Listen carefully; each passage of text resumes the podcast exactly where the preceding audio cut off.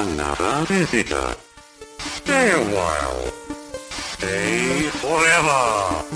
Ein Podcast über alte Spiele von zwei alten Männern. Stay Forever mit Gunnar Lott und Christian Schmidt.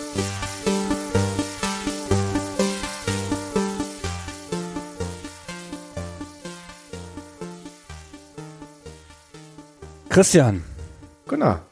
Präzision und taktisches Geschick entscheidet über Sieg und Niederlage, doch am glücklichen Ende entlohnt sie die überraschende Auflösung des ersten Kapitels der Geschichte für ihre Mühen. Mhm. Wovon redest du? Wenn du ein paar Zeilen hättest, um den Leuten Battle Isle nahezubringen, zum Beispiel eine Anzeige, dann würdest du doch diese wählen. Den Verweis auf die überraschende Auflösung am Ende. ja, dann würde ich sehr viel Gewese um die Geschichte von meinem Produkt machen und insbesondere die überraschende Auflösung. Was meinen die damit? Was genau ist die überraschende Auflösung? Na, das ist doch am Ende, dass dann nochmal die Typen kommen. Dass da nochmal die Typen kommen. Ja, in der Endsequenz kommen doch nochmal die Typen. Ah, da kommen nochmal die Typen. Naja, okay. Ich will das doch so jetzt nicht spoilern. ja, alles klar. Das könnte er selber durchspielen. Dieses Battle Isle. Genau, Battle Isle. Hey, wir sprechen über Battle Isle heute. Endlich. Mhm. Oder doch nicht? Haben wir uns das lange gewünscht? Ach, das kommt auf die Perspektive an. Ich weiß nicht, wie es dir ging. Ich glaube, du bist doch auf dem Amiga größer geworden, als ich das bin. Ich bin ja nun bekanntermaßen nicht so sehr Amiga geprägt und Battle Isle ist ja ursprünglich eine Amiga-Entwicklung, auch wenn die PC-Version zeitgleich kam. Aber ich würde doch sagen, es ist eigentlich ein relativ klassisches Amiga-Spiel. Und ich habe es auf dem PC gespielt damals, aber nie mit riesiger Begeisterung. Also ich würde jetzt nicht sagen, dass Battle Isle unter meinen Top-Spielen und meinen super Erinnerungen an die damalige Zeit ist. Das fängt ja super an, weil bei mir ist es auch nicht unter den Top-Erinnerungen. Aber eins meiner Lieblingsspiele aller Zeiten ist History Line und das ist ja eigentlich das gleiche Spiel, auch wenn wir darüber heute jetzt nicht so in der Tiefe sprechen werden, sondern über Battle Isle, ne, die Vorlage von History Line. Also insofern war ich auch ein Fan von Battle Isle qua History Line.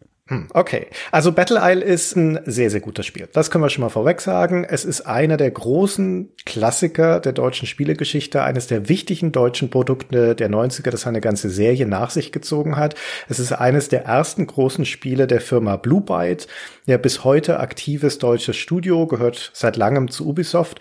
Um genau zu sein, ist es das fünfte Spiel, das Blue Byte herausgebracht hat, im dritten Jahr seines Bestehens, im Jahr 1991. Das erste Strategiespiel, das die Firma produziert hat. Und die haben in ihren ersten Jahren drei große Hits gelandet. Das begann mit Great Chords. Dann kam Battle Isle und dann kam kurz darauf die Siedler. Über die Siedler haben wir schon einen eigenen Podcast verfasst. Und jetzt ist Battle Isle dran. Logischerweise muss dann irgendwann auch nochmal Great Chords kommen. Aber es hat noch ein bisschen Zeit. Ja, Great Chords machen wir auch noch irgendwann. Das ist auch eins meiner Lieblingsspiele gewesen damals. Ich habe die alle gespielt. Ich habe auch Great Chords gespielt. An Blue Byte kam kein Weg dran vorbei. Genau. Und Battle Isle ist ein rundenbasiertes Strategiespiel. Das ist ein Genre, das ja heute klassisch ist, also eine Hexfeld-Strategie. Man hat sofort, wenn man sagt Hexfeld und Strategie und rundenbasiert, hat man sofort so ein Bild vor Augen von militärischer Strategie. Aber das war zu der Zeit noch nicht so selbstverständlich. Es gab schon viele Hexfeld-Strategiespiele, aber keins so richtig im Massenmarkt und insbesondere auch keins aus Deutschland. Und Blue Byte, wie gesagt, die die ersten Erfolge mit Great Chords und Geschicklichkeitsspielen gemacht hatten, die sind da eingestiegen und zwar, weil sie sich ein Vorbild genommen hatten, nämlich das Spiel Nectaris von der PC Engine.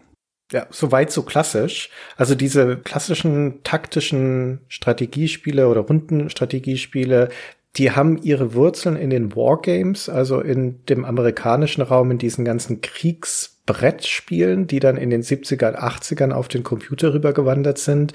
Gerade die Firma SSI ist in den 80ern da federführend, beginnen mit Computer Bismarck 1980, dann massenhaft von den Gary Grigsby Spielen bis hin dann zu den späten 80ern Spielen wie Empire oder dem Wargame Construction Set und so.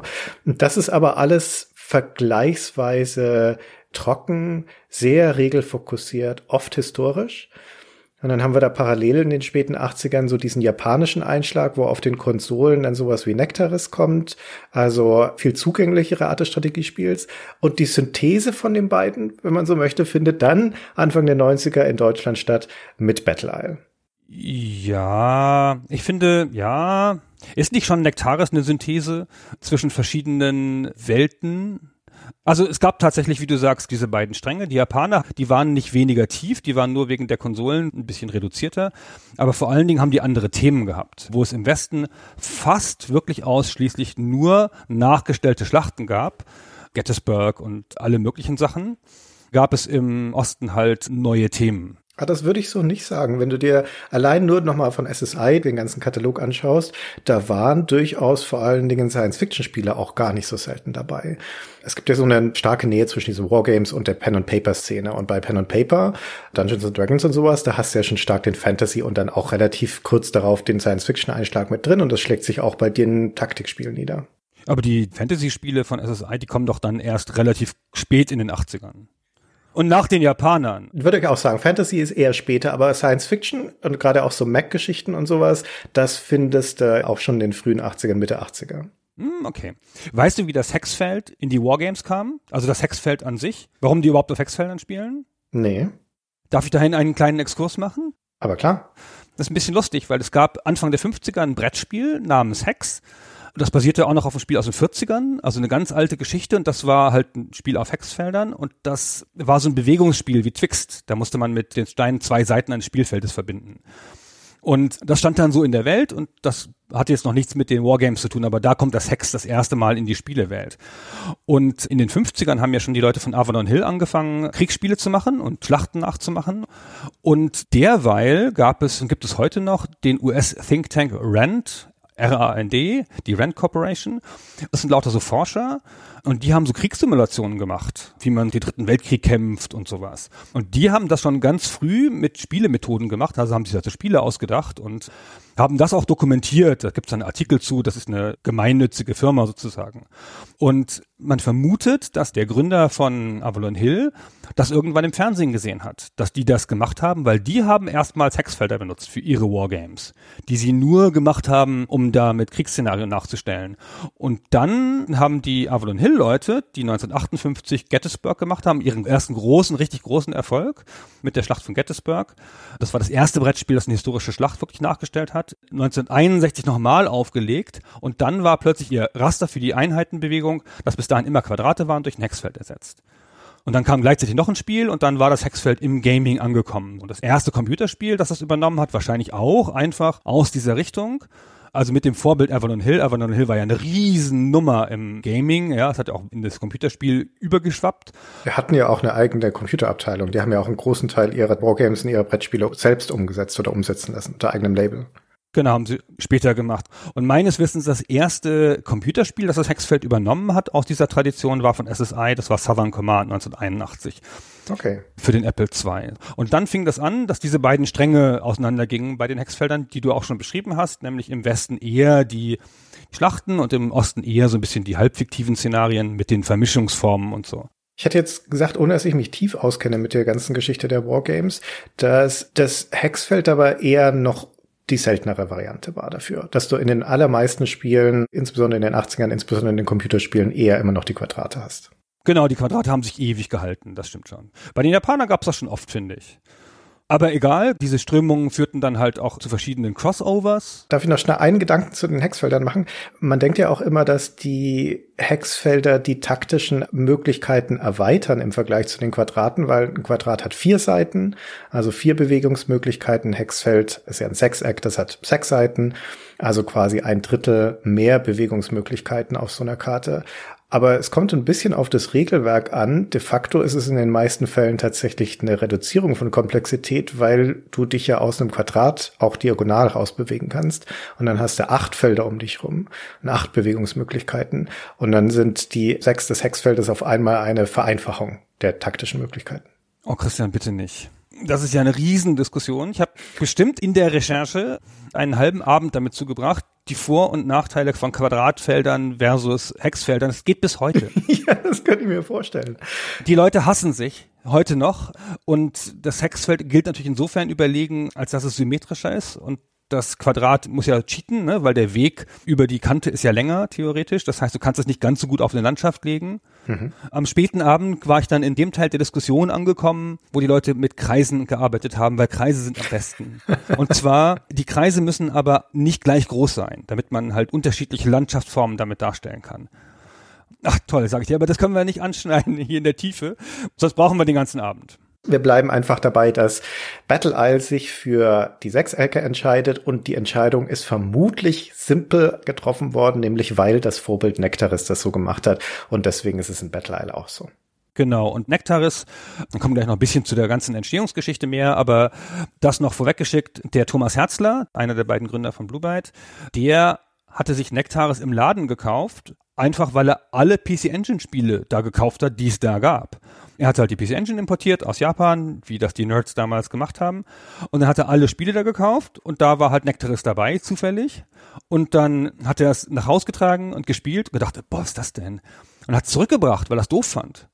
Und dann hat er irgendwann gedacht, naja, ich habe ja jetzt nur fünf Spiele, jetzt gehe ich doch mal hin, das nochmal gekauft und dann hat es gehuckt, wie man in der Branche so schön sagt, ja, dann hat das gespielt wie verrückt und dann hat er sich entschieden, nach eigener Aussage, so ein Spiel wollte ich auch machen. Okay, interessant. Zumal er ja mit der Entwicklung des Spiels dann gar nicht so wahnsinnig viel zu tun hat. Aber du weißt doch, wie das ist. Der Chef befiehlt. der Chef befiehlt, die anderen machen. Ja. Okay, wir müssen gleich noch ein bisschen tiefer in diese Entwicklungsgeschichte eintauchen. Ich will nur noch mal kurz fertig umreißen, was es mit dem Battle Isle auf sich hat für diejenigen unserer Hörer, die möglicherweise das Spiel nicht gespielt haben oder nicht vor Augen haben. Also wir stellen uns vor, eine Karte, die aus sechs Ecken besteht, die von einigermaßen überschaubarer Größe ist und immer eine Insel oder mehrere Inseln darstellt, denn das Spiel trägt seinen Namen Battle Isle, also Kampfinsel nicht zu Unrecht. Jede einzelne Karte ist immer eine Insel oder eine Archipel. Und wir sind in einer Science-Fiction-Welt, also nicht auf der Erde, aber die Karten, die wir da sehen, sind eigentlich immer grüne Inseln. Die bestehen teilweise aus Bergen, die da drauf sein können. Und dann gibt es Wälder und es gibt Straßen und Wiesen. Aber das war's schon. Also viel Varianz ist da jetzt nicht drauf. Und auf diesen Inseln begegnen sich immer die Armeen von zwei Fraktionen, nämlich die Roten und die Gelben.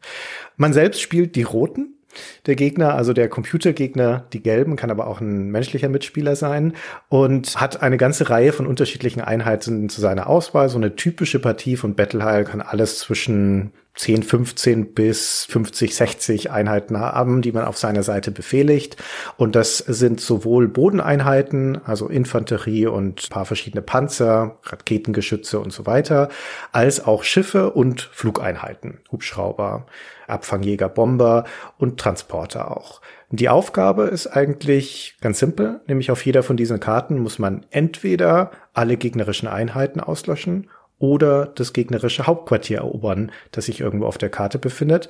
Man selbst hat auch ein Hauptquartier. Das kann natürlich auch erobert werden. Und abgesehen von diesem Terrain, über das man da rundenweise läuft und den Kämpfen, die man da schlägt, gibt es auch noch unterschiedliche Gebäude, die auf den Karten sein können. Zum Beispiel Fabriken, in denen man selbst wieder Einheiten herstellen kann. Das erzählen wir später dann nochmal ein bisschen im Detail. Und wenn zwei Einheiten aufeinandertreffen, dann wird das Gefecht in einer ganz kurzen Zwischensequenz gezeigt, wo die Einheiten auf einen Bildschirm aufeinander zufahren, dann geben sie ihre Schüsse ab und dann sieht man, welche von den Einheiten, von den kleinen Manschgal oder Panzer dann kaputt gehen und welche überleben und dann geht's zurück auf die Karte. Die Manschgal. Die Manschgal, genau, das sagt man doch so. Und das Ganze wird rundenweise abwechselnd gespielt, Zug um Zug. Das war's. Genau, das ist das ganze Spiel. Das sieht aus heutiger Sicht erstaunlich grob aus, weil der Bildschirm ist ja geteilt, wie du sagst, und jeder Spieler hat sozusagen ungefähr so 100 Hexfelder vor sich, die er sehen kann. Die Karten sind aber größer und man muss scrollen, um die anderen Bereiche zu erreichen. Das hatte ich noch nicht gesagt, dass der Bildschirm geteilt ist. Das ist aber kein unwesentliches Detail tatsächlich. ja, ist gut, gut zu wissen. Das ist in der Tat ganz wichtig, genau. Man spielt es nämlich immer gegen einen Computergegner oder gegen einen Menschen und immer parallel. Man kann also beide Bildschirme sehen und es hat den einen besonderen Gag, dass beide Spieler gleichzeitig spielen, weil es gibt zwei Modi, ist auch das einzige Spiel dieser Art, dass das so macht. Zwei Modi, es gibt den Bewegungsmodus und den Kampfmodus und man ist immer mit einem jeweils dran. Also entweder man bewegt oder man kämpft. Und wenn ich kämpfe, dann bewegst du und umgekehrt. Ja, Wenn man Battle Isle nicht gespielt hat, klingt das, glaube ich, etwas dubios. Ja. ja, wie soll denn das funktionieren, wenn der eine kämpft und der andere bewegt und das irgendwie gleichzeitig? Das ist ja ein permanenter Splitscreen.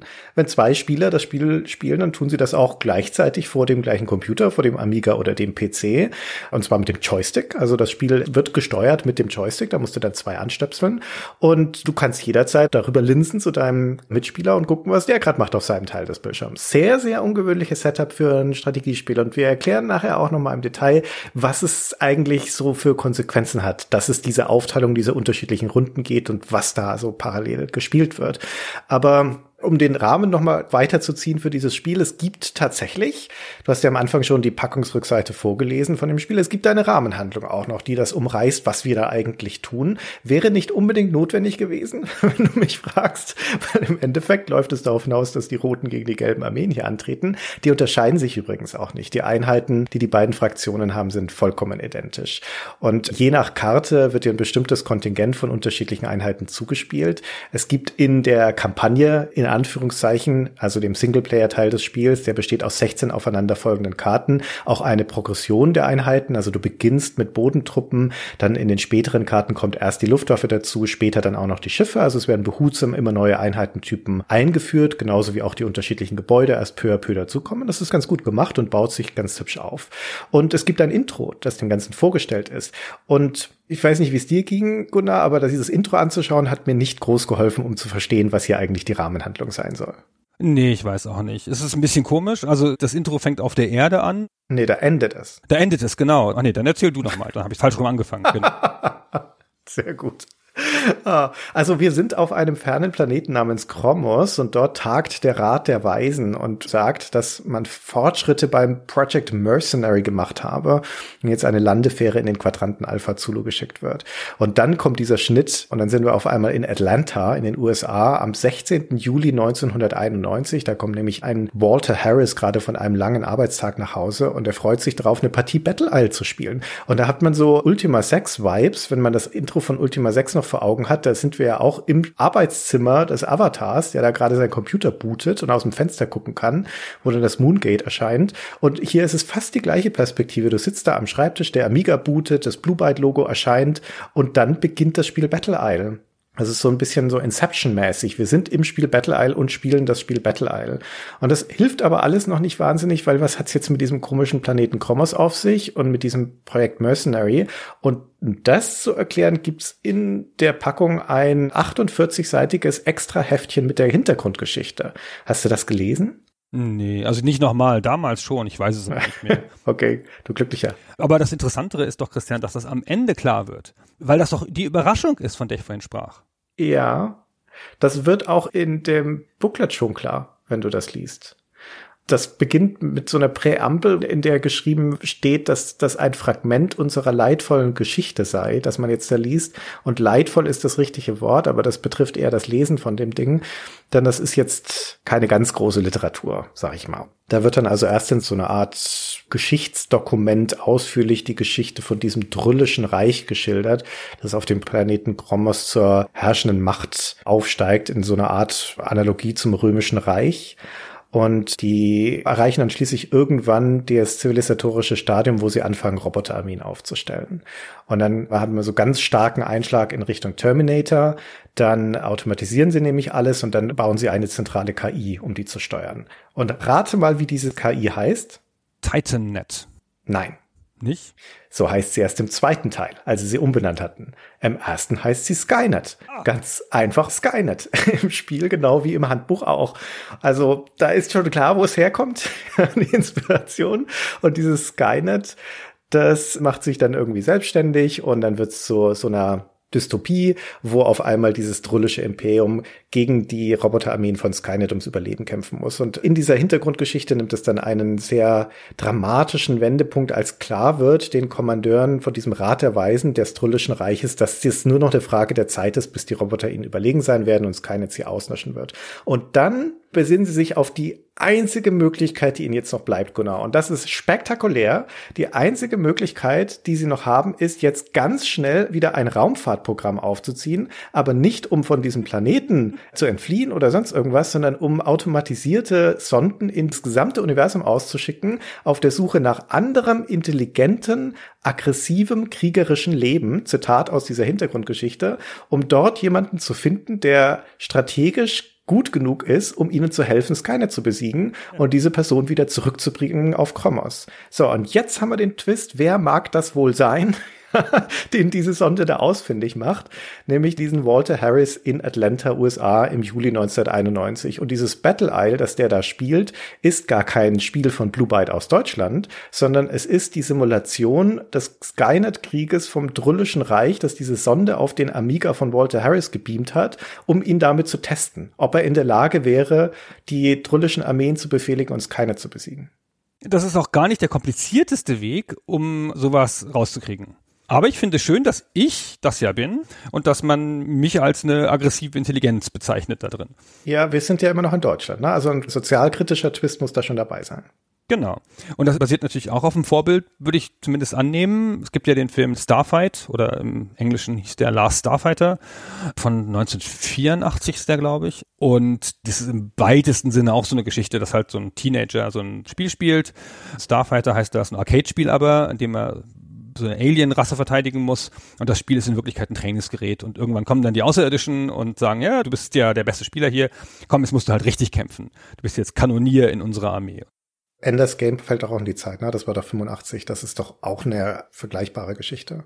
Hm, Enders Game auch, stimmt, stimmt. Also man merkt, wo die Inspirationen herkommen. Das ist jetzt nicht die originellste aller Hintergrundgeschichten, spielt aber, sobald man im Spiel ist, um ehrlich zu sein, auch überhaupt keine Rolle mehr. Dieses Intro ist ganz hübsch, das ist hübsch gezeichnet, hat Musik von Chris Hülsbeck und das ist dem Ganzen vorgestellt. Dann bootet das eigentliche Spiel, ab dann wieder hast du so harte Amiga-Vibes der frühen 90er in diesem Intro. Da gibt's einen Scroller von unten nach oben, da gibt's so eine typische Amiga-Grafiktapete im Hintergrund und ab dann geht's in die Missionen rein. Und in dieser Kampagne Kampagne im ersten Spiel, im Battle Isle 1, gibt's auch nichts Verbindendes. Also da gibt's keine Geschichte mehr dazwischen oder irgendwelche erzählten Einsprengsel oder sonst irgendwas. Da geht's einfach nur von Mission zu Mission. Ich fand das total schräg aus der heutigen Sicht, als ich das nochmal gespielt habe, dass das ja im Multiplayer startet von Haus aus. Mhm. Ja, also das sieht gar nicht vor, dass du gegen den Computer spielen willst erstmal. Das startet im Multiplayer und ich musste dann im Handbuch nachschauen, wie ich das gegen den Computer spielen kann. Das ist sicher auch der Sinn der Sache. Das ist ja schon ein Teil des Kopierschutzes, würde ich sagen. Ach so, das ist das, meinst du? Ah, ich glaube schon. Also wenn du dir das Spiel heutzutage auch ganz legal zum Beispiel von Good Old Games kaufst und runterlädst und das Spiel startest, dann hat man genau das gleiche Problem, das du gerade beschreibst. Das startet nämlich im Zweispielermodus und du musst überhaupt erst mal rausfinden, wie du in diesen Einzelspielermodus kommst. Und zwar indem du das richtige Passwort eingibst. Das hat ein Passwortsystem, mit dem man die Karten anwählen kann und voreingestellt ist der Zweispielermodus. Und der Startkarte des Einzelspielermodus mit dem fünfbuchstabigen Kürzel Conra steht auf der Referenzkarte. Also auch noch nicht beim Handbuch im Handbuch steht nur, schau auf der Referenzkarte nach. Dann musst du auf die Referenzkarte drauf gucken und da steht dann der Code. Das fand ich wirklich ein bisschen crazy. Aber was ein komischer Kopierschutz. Dann kannst du es ja im Multiplayer trotzdem spielen. Ja, also Kopierschutz in Anführungszeichen. Du musst es irgendwo her haben. Und der legale Weg ist aus der Packung. Ja, ja, okay. So. Und? Da haben wir es ja. Es war insgesamt ein gutes Spiel. Danke, Christian. Ich wünsche dir noch einen schönen Abend. Ja. Ich glaube, wir sollten noch ein bisschen mehr auf die Spielmechanik eingehen. Meinst du nicht? Bisschen noch. Klein bisschen. Bisschen noch. Vielleicht. Meinetwegen. Also man muss ja schon noch vor allen Dingen über diese spezifische Besonderheit reden, was das mit dem Spiel macht, dass du diese abwechselnden Runden hast. Ja, mach doch mal. Ja, machen wir mal. Machen wir. Ja. Könnten wir ja mal drüber reden. So, also wie gesagt, man fängt in einem der beiden Modi an, sagen wir mal im Bewegungsmodus und zieht seine Einheiten über die Karte. Die haben eine, wie das üblich ist in solchen Spielen, eine Bewegungsweite, eine maximale. Die hängt davon ab, was das für Einheiten sind. Fußtruppen können weiterziehen als ganz schwere Panzer. Es gibt auch so Transportpanzer, da kann man Fußtruppen reinladen und die dann über den halben Bildschirm karren derartige Dinge. Und wenn die alle gezogen sind, dann kann man den Zug beenden. Und dann kann man aber nicht kämpfen. Kämpfen kann in der Zwischenzeit der Gegner. Also der kann dich angreifen, aber der kann nicht abwarten, wo du hingehst und dann auf dich schießen, sondern der schießt dann auf deine Startposition. Ja, das ist richtig. Also das ist dann doch ein bisschen versetzt. Und die stehen schon auf ihren Bildschirmen leicht unterschiedliche Sachen. Der eine Spieler kann schauen, was auf seinem Bildschirm als nächstes passiert, indem er auf den Bildschirm des Gegners guckt. Dann schaltest du die Runde um und dann bist du im Kampfmodus und dann siehst du, wo du in der Reichweite stehst und dann kannst du mit deinen Einheiten nacheinander schießen Da gibt es dann auch so typische Regeln, die in solchen Spielen halt oft verwendet werden. Du hast einen Vorteil, wenn du vom Berg runterschießt oder wenn mehrere Einheiten um eine Einheit rumstehen, dann können sie die klemmen. Also kriegen sie einen Bonus auf den Kampf. Und dann kann man schießen und das ist so ein Schere, Stein, Papier Prinzip. Die Einheiten wirken unterschiedlich gut gegen bestimmte Einheiten und das findet man natürlich raus über die Zeit. Und diese Kämpfe werden halt kurz dargestellt in so Zwischensequenz, damit man da nochmal so ein bisschen eine hübsche Grafik hat und nicht nur die trockene Strategiekarte von oben sieht. Auch das ist aus Nektaris entnommen. Das hat Nektaris ganz genauso gemacht. Und dann geht's wieder zurück, dann schaltet man wieder die Runde um. Man muss die Runde immer von Hand beenden, also man macht das immer selber und dann ist man wieder in der nächsten Runde und dann fängt man wieder an, sich zu bewegen. Und in der Zwischenzeit schießt der Gegner wieder. Also parallel. Vielleicht kann man sich das besser vorstellen im Kontrast dazu, wie üblicherweise Rundenstrategiespiele oder Taktikspiele funktionieren, nämlich dass man eine Einheit anfasst und für diese Einheit dann die komplette Runde spielt. Also das ist üblicherweise Bewegen und dann möglicherweise ein Angriffsmanöver. Dann wird dieser Angriff sofort durchgeführt. Also Civilization als Beispiel. Du bewegst irgendeine Einheit über die Karte bewegst sie auf einen Gegner, dann wird sofort das Kampfergebnis ausgespielt und dann ist für diese Einheit der Zug beendet. Dann nimmst du eine nächste Einheit, machst deren Zug und so weiter und so werden nach und nach die Züge abgearbeitet, bis du alles erledigt hast. So funktioniert Battle Isle nichts, sondern Battle Isle funktioniert in einer Art parallelem Planungsmodus. Wenn man das Brettspiel Diplomacy kennt, dann kann man sich das da ganz gut herleiten. Denn dort schreiben ja alle Spieler ihre Züge für ihre Armeen auf ein Stück Papier. Alles, was sie so vorhaben. Also sie planen sozusagen, was passieren soll in der nächsten Runde. Und dann, wenn alle fertig sind, decken sie gleichzeitig ihre Züge auf und dann wird geguckt, wer zieht wohin und ist das überhaupt ausführbar alles, weil alles quasi gleichzeitig passiert. Und so funktioniert Battle Isle auch. Die Bewegungsphase ist eine Planungsphase. Ich plane die folgende Bewegung für alle meine Einheiten. Der zieht darüber, der zieht hier auf den Berg, das Schiff soll hier hinten mal um die Küste rumfahren und so weiter. Das sind meine Pläne für diese Einheiten. Und der andere Spieler plant gleichzeitig die Angriffe. So, du greifst hier die Bodentruppen an, hier der Jäger soll mal diesen Bomber hier vom Himmel holen und so weiter. Und sobald beide Spieler damit fertig sind, dann kommt die eigentliche Ausführung dieser Züge. Dann kommt die Berechnungsrunde. Und dann wird Stück für Stück abgearbeitet, wer bewegt sich wohin und wer greift wen an. Die Angriffe haben Priorität. Und da schauen beide Spieler nur zu. Ja, da gibt's keinerlei Aktion mehr. Wenn das durchsimuliert ist, diese ganzen Bewegungen, dann beginnt die nächste Planungsrunde und so weiter. Genau, man kann aber nicht ins Leere laufen wie bei Diplomacy, sondern wie du richtig sagst, die Angriffe Priorität haben, passiert der Angriff auf jeden Fall. Du kannst nicht sozusagen irgendwo hinschießen und der ist in der Zwischenzeit weggefahren. Genau, es kann aber passieren, dass die Bewegung deiner Einheit nicht mehr stattfindet, weil es die Einheit nicht mehr gibt. Ja, wenn nicht vorher angegriffen und zerstört wurde, dann war es das einfach. Genau, und das ist tatsächlich ein bisschen ein ungewöhnlicher Modus, der sich im Solo-Spiel gar nicht so krass komisch anfühlt, weil da immer so aufeinander folgt, relativ schnell, du ja deine Runden auch selber beendest. Aber wenn zwei Leute gleichzeitig spielen, bietet es eine Möglichkeit zur Interaktion. Also zumindest mal so zum, was machst du da? Lass das! Fahr da weg! Und sowas. Mhm. Und die beiden haben unterschiedlich viel zu tun. Ne? Der Bewegungsmodus ist der entscheidende, ehrlich gesagt. Das ist das, wo die grundlegende Strategie stattfindet. Und der Kampfmodus ist relativ schnell vorbei. Ja, der Angriffsmodus, wir nennen den immer falsch, ne? Es ist eigentlich der Aktionsmodus, weil in dieser Runde werden nicht nur Kämpfe ausgeführt, sondern auch so Entscheidungen wie Einheiten zu reparieren, neue Einheiten zu bauen und so weiter. Das ist alles nur im Aktionsmodus möglich und der andere Modus ist ausschließlich die Bewegung. Genau. Nur noch ganz kurz ein bisschen zur Mechanik. Du steuerst das Spiel mit so einem Cursor. Und der Cursor verändert sich, wie so ein Adventure-Cursor. Eigentlich der Cursor verändert sich auf Klick und dann kannst du da die Funktion auswählen. Und wenn du halt über einem Gebäude bist, dann kannst du da mit dem Cursor einen Einheitenbau auslösen oder kannst in das Gebäude reingucken und dann einen Einheitenbau auslösen. Und wenn du auf einer Einheit bist, kannst du damit die Bewegung oder das Schießen auslösen, wenn du in der richtigen Phase bist. Die Steuerung und das Interface sind nochmal ein ganz eigener Themenblock. Oh ja, ja. Gut, dass du es schon mal gesagt hast, aber es ist noch nicht alles, was dazu zu sagen ist.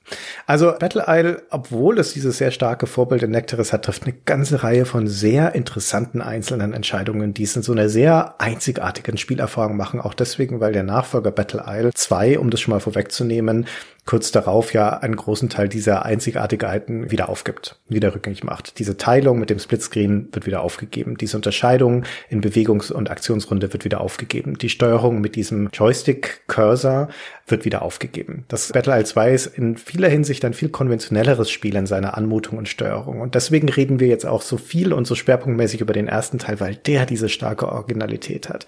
Und es hat auch gute Gründe, warum er so ist. Das wird später bei der Entstehungsgeschichte noch relevant werden. Aber ja, also wir sind immer noch bei dieser Unterscheidung zwischen den beiden Runden. Das heißt auch im Endeffekt, dass du stärker vorausdenken musst, weil auf eine Bewegungsrunde folgt immer erstmal eine Aktionsrunde für dich und das ist eine statische Runde. Also eine, in der du weißt, okay, hier kann ich jetzt zwar den Gegner angreifen, aber da wird sich an der Konstellation meiner Einheiten nichts verändern. Dafür dann an der des Gegners. Und meine nächste Chance, mich zu bewegen, ist erst in der darauffolgenden Runde. Also es ist nicht so, dass jede einzelne Runde in Battle Isle, wo ich an der Reihe bin, immer wieder den gleichen Spielinhalt hätte. Man muss deswegen so ein bisschen rösselsprungartig nicht nur eine Runde, sondern zwei Runden im Voraus denken. Und das, wenn du es gegen den Computer spielst, gegen eine durchaus gut mitspielende KI. Das gewinnt dadurch sowas sehr Brettspielhaftes, finde ich. Wir haben jetzt schon die Unterschiede zum zweiten Teil kurz angesprochen. Wenn man aus der heutigen Sicht den zweiten Teil spielt, dann fühlt er sich an, wie man es erwarten würde. Wie ein relativ normales Strategiespiel, das viele Konventionen hat, die Hexfeld- oder Rundenstrategiespiele heute noch haben. Und der erste Teil fühlt sich tatsächlich ganz anders an, wie du sagst, und eher, finde ich, ein bisschen schachartig, brettspielhaft, sehr artifiziell, weniger wie eine Schlacht, mehr wie ein Brettspiel halt.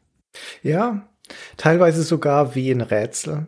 Battle Isle hat, wie das eigentlich alle diese Rundenstrategiespiele haben, die taktische Ebene. Da es geht um die Konflikte zwischen den Einheiten im direkten Kampf. Und da gibt es eine Vielzahl von, aber insgesamt doch ganz überschaubaren Regeln, wie Einheiten miteinander interagieren. Also, na, wer hat Vorteile gegenüber einer anderen Einheit? Du hast gerade schon erwähnt, dass es Vorteile im Kampf gibt, wenn eigene verbündete Einheiten direkt angrenzen. Also sagen wir mal, ich habe einen Panzer und mir gegenüber steht ein gegnerischer Infanterietrupp. Und wenn ich mit meinem Panzer den angreife, dann werde ich ihm etwas überlegen sein. Einfach deswegen, weil der Panzer das stärkere Geschütz hat. Und wenn jetzt aber dieser Infanterietrupp gleichzeitig noch flankiert ist von einer oder mehrerer meiner anderen Einheiten, dann wird mein Angriff umso stärker werden, weil ich diesen Flankenschutz noch habe. Und wenn die Infanterieeinheit dann in ihrer Runde, in der Computerrunde, mich angreift und ich habe neben mir aber auch noch verbündete Einheiten stehen, dann bekomme ich einen Verteidigungsbonus. Das heißt, Positionsmanagement ist super wichtig. Auch dadurch, dass das Terrain einen Unterschied macht, ein Berg mehr bessere Verteidigung gibt, ich einen Vorteil habe, wenn ich von oben runterschieße und so weiter und so weiter. Das ist dieses taktische Element der Kampfkonstellation. Und da ist Battle Isle schon stark. Das macht viel Spaß und da rumzutüfteln an der richtigen Konstellation von einer Frontlinie, wo verläuft die, wo sind meine Einheiten, da entscheidet sich sehr, sehr vieles in diesem Spiel. Also Taktik ist natürlich ein ganz wesentlicher Punkt. Und dann kommt aber dazu die strategische Ebene der Frage, okay, wie sieht denn jetzt meine Offensive oder meine Verteidigungsstrategie auf dieser Karte aus, in diesem Konfliktszenario?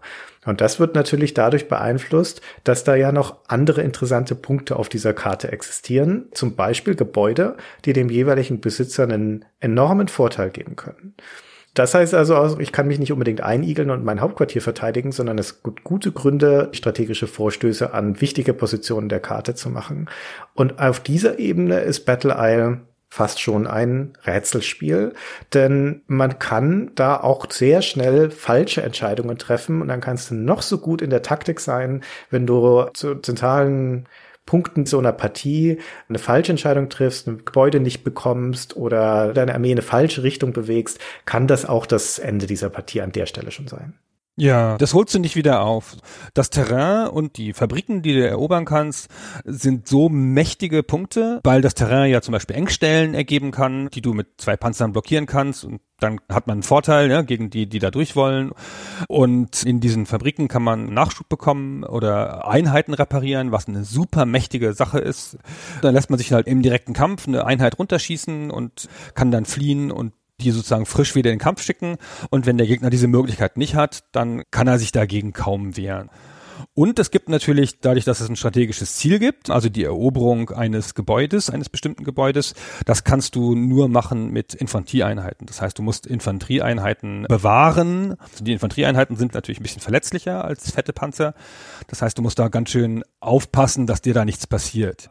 Aber es gibt zum Beispiel die logische Taktik, dass man eine Infanterieeinheit versucht, um die Front rumschleichen zu lassen oder mit einem Fahrzeug um die Front rumzufahren, um dann den Gegner von hinten das Gebäude wegzunehmen und solche Sachen. Ja, also man kann mit dem Terrain relativ viel machen. Mhm.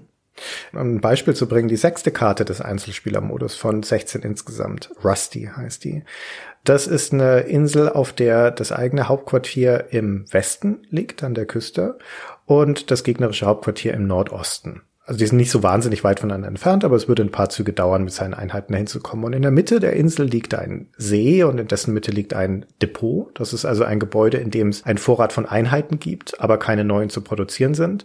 Und darum führt ringförmig eine Straße einmal um diesen ganzen See. Im Süden gibt es noch ein paar Berge und Wald und im Norden auch noch mal ein bisschen. Und um die Insel verteilt gibt es noch weitere Gebäude. Im Norden gehört einem selbst schon so ein Vorratslager, so ein Depot. Und im Südwesten liegt eine kleines, ein bisschen vorgelagert vor der Insel auf einer kleinen Insel. Da führt eine Brücke hin, ist unbewacht, wäre also ein ganz logischer Kandidat, um gleich eine Infanterieeinheit in so ein Provider-Transportfahrzeug zu laden, da schnell mal in zwei, drei Zügen runterzuziehen und das einzunehmen. Da ist aber nicht so richtig viel Tolles drin in diesem Lager. Ne? Da sind ein paar schwächere Panzer drin, das ist auch weit abseits des eigentlichen Schlachtfelds, musst du dann erstmal wieder zurück an die Frontlinie ziehen, das gegnerische Hauptquartier ist ja in der ganz entgegengesetzten Ecke. Schwierig. Aber ganz einladend, im Süden von dieser Insel liegt eine Fabrik. Gehört auch noch niemanden, sind gute Einheiten drin und du kannst da vor allen Dingen Dinge herstellen, vor allen Dingen Flugeinheiten, weil das ist eine der frühen Karten, auf der Flugeinheiten eingeführt werden, aber die hat erstmal nur der Gegner. Du selbst hast keine. Hast zwar nur Flugabwehr, immerhin bisschen, aber keine fliegenden Einheiten. Und das Depot in der Mitte, das auch noch keinem gehört, da sind drei Hubschrauber drin. Die zu haben wäre auch sehr, sehr sexy.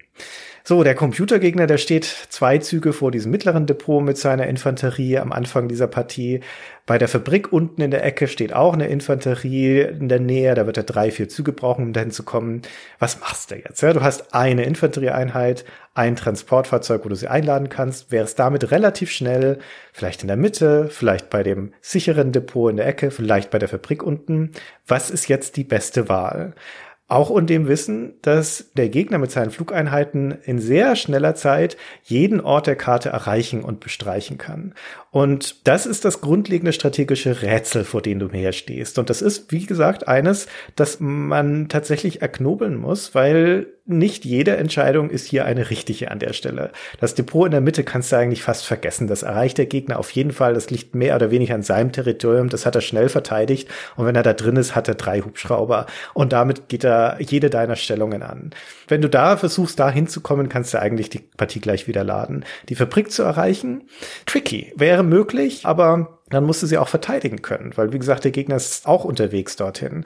Das ist die Herausforderung bei diesen Karten, nicht nur eine vernünftige Taktik zu entwickeln, um den Gegner klein zu kriegen, sondern auch zu entscheiden, teilweise auch durch Ausprobieren, durch schieres Trial and Error, was sind die richtigen Manöver, die ich hier machen kann und was sind die falschen. Das ist richtig. Das hängt aber auch stark davon ab, weil es gibt relativ viele Einheiten. Das Spiel führt die so nach und nach ein. Auf der eben von dir angesprochenen Karte Rusty wird der Mosquito eingeführt, so eine Anti-Air-Unit und der Firebird, also eine fliegende Einheit. Aber du musst diese Einheiten relativ gut kennen, nicht nur wegen des einfachen Schere-Stein-Papier-Prinzips, sondern weil die ganz unterschiedliche Fähigkeiten noch gegeneinander haben, weil durch die Tatsache, dass es Seeeinheiten und fliegende Einheiten gibt, es gibt halt Einheiten, die können nicht in die Luft schießen, ja, aber wirken stark gegen Bodentruppen und sowas. Ja, du musst deine Einheiten gut kennen, du musst dann auch sehen, aha, oh, wenn er diese Einheit hat, ja, dann muss ich hier dringend noch eine Luftverteidigung hinbringen und sowas. Ist das dann wirklich ein Schere-Stein-Papier-Prinzip? Ich bin mir da nicht sicher, Gunnar. Das ist eine vergleichsweise moderne Vorstellung von Strategiespielen, dass du mhm. bestimmte Kategorien von Einheiten hast, die gut gegen oder schlecht gegeneinander sind. Na, das klassische Kavallerie, Infanterie, Artillerie-Dingens. Diese Arten von Einheiten hast du hier schon auch. Aber es ist nicht so, dass die explizit bestimmte Stärken und Schwächen gegeneinander hätten. Nee. Das, was das Spiel explizit unterscheidet, sind Angriffe gegen die drei Armeetypen, also Marine, Luftwaffe und Heer, also Boden, See und Luft.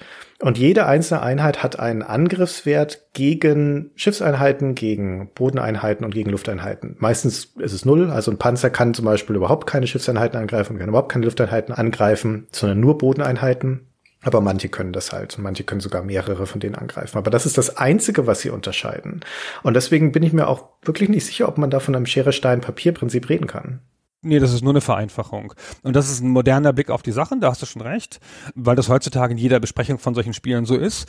Ich finde, das Spiel ist ein bisschen komplexer und es hat natürlich starke und schwache Einheiten, weil es versucht auch nicht in so ganz einfachen Kategorien zu denken, sondern es versucht, realistische Schlachten nachzubauen mit seinen Einheitentypen. Das ist ja ein Science-Fiction-Spiel, wir sagten es bereits, aber ehrlich gesagt, das fühlt sich null an wie ein Science-Fiction-Spiel. Stimmt. Die ganzen Einheiten haben alle fiktive Namen, aber eigentlich gibt es Bodentruppen, Panzer, Flieger, Schiffe, Artillerie, das sind alles Sachen, die man erkennt. Absolut. Und die man auch relativ gut lesen kann, was auch eine der Stärken des Spiels ist, dass man schon ein ganz gutes Gefühl für die Einheiten hat. Ich finde nicht, dass die besonders originell aussehen oder irgendwas, aber man kann die gut lesen, die sind klar gezeichnet und die unterscheiden sich ausreichend und es sind halt, und das ist das, weswegen es gut ist vielleicht sogar, dass es nicht übertrieben Science-Fiction-mäßig ist, es hat gar keine exotischen Einheiten, wo du das Gefühl hast, so, boah, wofür ist jetzt nochmal der Schleimwerfer gut, sondern wenn du so ein bisschen Militärgefühl hast, ist dir schon alles irgendwie klar. Eine Artillerie hat wahrscheinlich eine Mindestreichweite, wie oft Artillerie. Ein Panzer schießt halt nur am Boden und derartige Dinge mehr. Ja, ein Transporter ist unbewaffnet oder schwach bewaffnet. Alle diese Sachen sind irgendwie in sich logisch und du kannst die auch ein bisschen lesen und das ist auch ganz gut so, wie gesagt, weil es ja viele Einheiten gibt und du die schon gut kennen musst, damit du keinen Quatsch machst damit würde ich dir voll zustimmen. Ich finde, dass eine der großen, großen Stärken von Battle Isle bis heute ist, dass es sehr sinnvolle Vereinfachungen vornimmt. Und man kann ja leicht bei diesen taktischen Sachen, gerade wenn man auf die Wargames guckt, vom Hundertsten ins Tausendste kommen. Und du kannst sagen, okay, dann habe ich bestimmte, vielleicht sogar historisch hergeleitete unterschiedliche Panzertypen mit unterschiedlicher Bewaffnung. Die brauchen Munition und Treibstoff. Dann haben sie vielleicht noch eine Moral und eine bestimmte Kommandoreichweite und was weiß ich alles. Und den ganzen Quatsch gibt's bei Battle Isle nicht. Es gibt überhaupt nur vier Werte, die Einheiten haben. Das ist ist Angriff, Verteidigung, Bewegung und Schussreichweite. Fertig, ja. Und das Angriff und Reichweite wird halt noch unterschieden in diese drei Kategorien, je nachdem, wen du angreifst, wie ich das vorher gesagt habe. Aber das war's auch schon. Und auch die Einheiten an sich sind sehr klar voneinander abgegrenzt und auch nicht so kleinteilig. Bei den Panzern zum Beispiel, da gibt's leicht, mittel, schwer, aus. Bei der Artillerie gibt es einmal eine normale und eine Raketenartillerie, die ist halt dann viel besser gegen die Lufteinheiten. Fertig, das war's. Und insgesamt, dadurch, dass es diese drei Gattungen gibt, haben wir da doch einen sehr umfangreichen Pool von Einheiten, aus denen Battle Isle schöpft. Aber nachdem die Singleplayer-Kampagne, wie gesagt, in Anführungszeichen, diese aneinandergereihten Karten, das wirklich peu à peu einführt, wirst du damit auch nicht überfordert. Es gibt, glaube ich, keine einzige Karte, wo mehr als zwei neue Einheiten auf einmal eingeführt würden. Und so hast du also auch genug Gelegenheit, Gelegenheit, mich mit den Einheiten immer vertraut zu machen, die dir bis dahin an die Hand gegeben wurden. Und so schwierig ist es nicht, mit denen umgehen zu können. Zumal du, wie gesagt, auch nicht die komplexen Interaktionen zwischen Einheit X, wenn sie Einheit Y angreift, versus Einheit Z beachten musst. Das ist eine von den Sachen, die es nicht ideal macht, um ehrlich zu sein. Das verbirgt sogar fast zu viel vor dir, weil so Sachen wie, was für einen Bonus bekomme ich denn durch das Terrain oder was ist denn eigentlich die Kampfstärke genau meiner Einheit versus die des Gegners, das wird dir niemals angezeigt. Wenn die in Schlachten aufeinandertreffen, dann hat es diesen ganz schönen Charme der Vereinfachung. Jede Einheit besteht immer aus sechs Figuren. Also wenn du so einen schweren Panzer hast zum Beispiel, der sich auf der Karte bewegt, dann besteht er im eigentlichen Kampf aus sechs einzelnen Fahrzeugen. Und der Gegner auch. Dann treffen die aufeinander und schießen aufeinander und dann explodieren auf deiner Seite zwei und beim Gegner drei. Und das sind die Lebenspunkte im Endeffekt. Ja, wenn ich zwei Panzer verloren habe, dann hat meine Einheit nur noch zwei Drittel der Stärke, die sie vorher hatte. Ja, aber es sind keine Lebenspunkte, weil die Angriffsstärke geht ja auch weg. Richtig, du hast recht. Das ist alles in einem, aber es ist super intuitiv. Wenn ich einen von diesen Fahrzeugen verliere, ist ein Sechstel meiner Kampfstärke weg. Das ist es. Ja, ich würde noch ganz gerne kurz die Fähigkeiten der Artillerie beschreiben, weil das zu meinem Gedanken davor passt. Weil ich sagte ja, dass die Fähigkeiten dieser Einheiten sehr intuitiv erfassbar sind, wenn man ein Grundgefühl dafür hat. Also die lange Artillerie, die Angel, die muss, wenn sie schießen will, eine Bewegungsphase stillstehen. Kann man sich natürlich vorstellen, eine Artillerie, ne, die fährt hin und muss erstmal eingerichtet werden. Dann kann sie nicht auf Gegner schießen, die nur ein Feld entfernt sind. Klar, ist ja eine Artillerie, ja, die senkt ja das Kanonenrohr nicht auf den Bodenlevel, sondern die schießt ja im Bogen. Und der Kampf, den du beschrieben hast, wenn ich auf den Gegner schieße, wenn ich den Angriff auslöse, schießt der immer zurück. Das haben wir vielleicht noch gar nicht adäquat erwähnt. Also das ergibt dieses Ergebnis, das du gesagt hast, mit dem, bei dir fallen zwei und beim anderen drei um. Und die Artillerie kann nicht zurückschießen, wenn die aus der Nähe angegriffen wird, weil die ist ja auch nicht dafür da dann wieder. Ja? Gegen eine Bodentruppe kann sich eine Artillerie nicht wehren, das ist auch in der echten Welt so. Und so sind die ganzen Einheiten so mit realistischen Kampffähigkeiten ausgestattet, die man, wie gesagt, ganz gut lesen kann. Ja, genau, die gut nachvollziehbar sind und die einem auch intuitiv einleuchten. Wenn man überhaupt dem Spiel da etwas vorwerfen kann, dann wie gesagt, das ist es untervisualisiert, nicht unbedingt untererklärt, weil das erklärt überhaupt nichts, da musst du ins Handbuch reinschauen, sondern dass es dir im Spiel ein bisschen zu wenig Informationen gibt über die eigentliche Stärke und Fähigkeit der Einheiten. Das gilt zum Beispiel auch für die Artillerie, weil Reichweite ist auf der Karte überhaupt nicht visualisiert. Also Schussreichweite. Bewegungsreichweite schon. Da wird dann um deine Einheit rum ein Raster eingeblendet. Das zeigt, wie weit sie sich bewegen kann. Da werden die entsprechenden Hexfelder hervorgehoben. Wunderbar, genauso wie man sich das vorstellt. Beim Schießen existiert das nicht und so eine Artillerie kann bis zu sechs Felder weit schießen, aber die musste dann schon selber auszählen. Ob der Gegner da noch in Reichweite ist oder nicht, das sagt dir das Spiel nicht. Das musst du selber zählen. Ja, also es könnte noch ein paar Sachen klarer visualisieren, auch den Zustand der Einheiten. Da musst du schon drüber fahren, damit du siehst so. Mhm. Heutige Spiele würden dann Balken drüber machen, dass man halt sieht, welche sind angeschlagen oder welche sind noch in gutem Zustand. Man macht natürlich das, was man in solchen Spielen immer macht. Ja, wenn man einen halb abgeschossen hat, dann sieht man zu, dass man den komplett vernichtet, damit er nicht irgendwie repariert werden kann oder zum Klemmen eingesetzt werden kann oder zum Blocken oder so. Und dafür gibt's hier keine Hilfestellung. Da musst du schon selber aufpassen oder dir diese Informationen holen, indem du mit dem Joystick rüberfährst. Stimmt. Es geht aber fast nicht anders, würde ich sagen. Alles in diesem Spiel ist kontextuell, was das Interface angeht. Fast notwendigerweise, weil wenn du deinen Bildschirm zweiteilst durch permanenten Splitscreen, hast du ja nur die Hälfte des Raumes pro Spieler, um überhaupt irgendwas darzustellen. Und wenn da jetzt auch noch viel Raum für irgendwelche Menüs und Anzeigen und was weiß ich draufgehen würde, dann hättest du ein winziges Spielfeld, auf dem du noch agieren kannst. Und deswegen hat Blue da die, wie ich finde, sehr gute Entscheidung getroffen, auf das Interface praktisch vollständig zu zu verzichten. Ja. Das Einzige, was davon üblich ist, ist eine Zeile ganz unten am Bildschirm, wo ein Text eingeblendet werden kann. Das ist zum Beispiel, wenn du deinen Cursor über eine Einheit drüber fährst, dann sagt er dir, was für eine Einheit das ist und wie stark sie noch ist und so.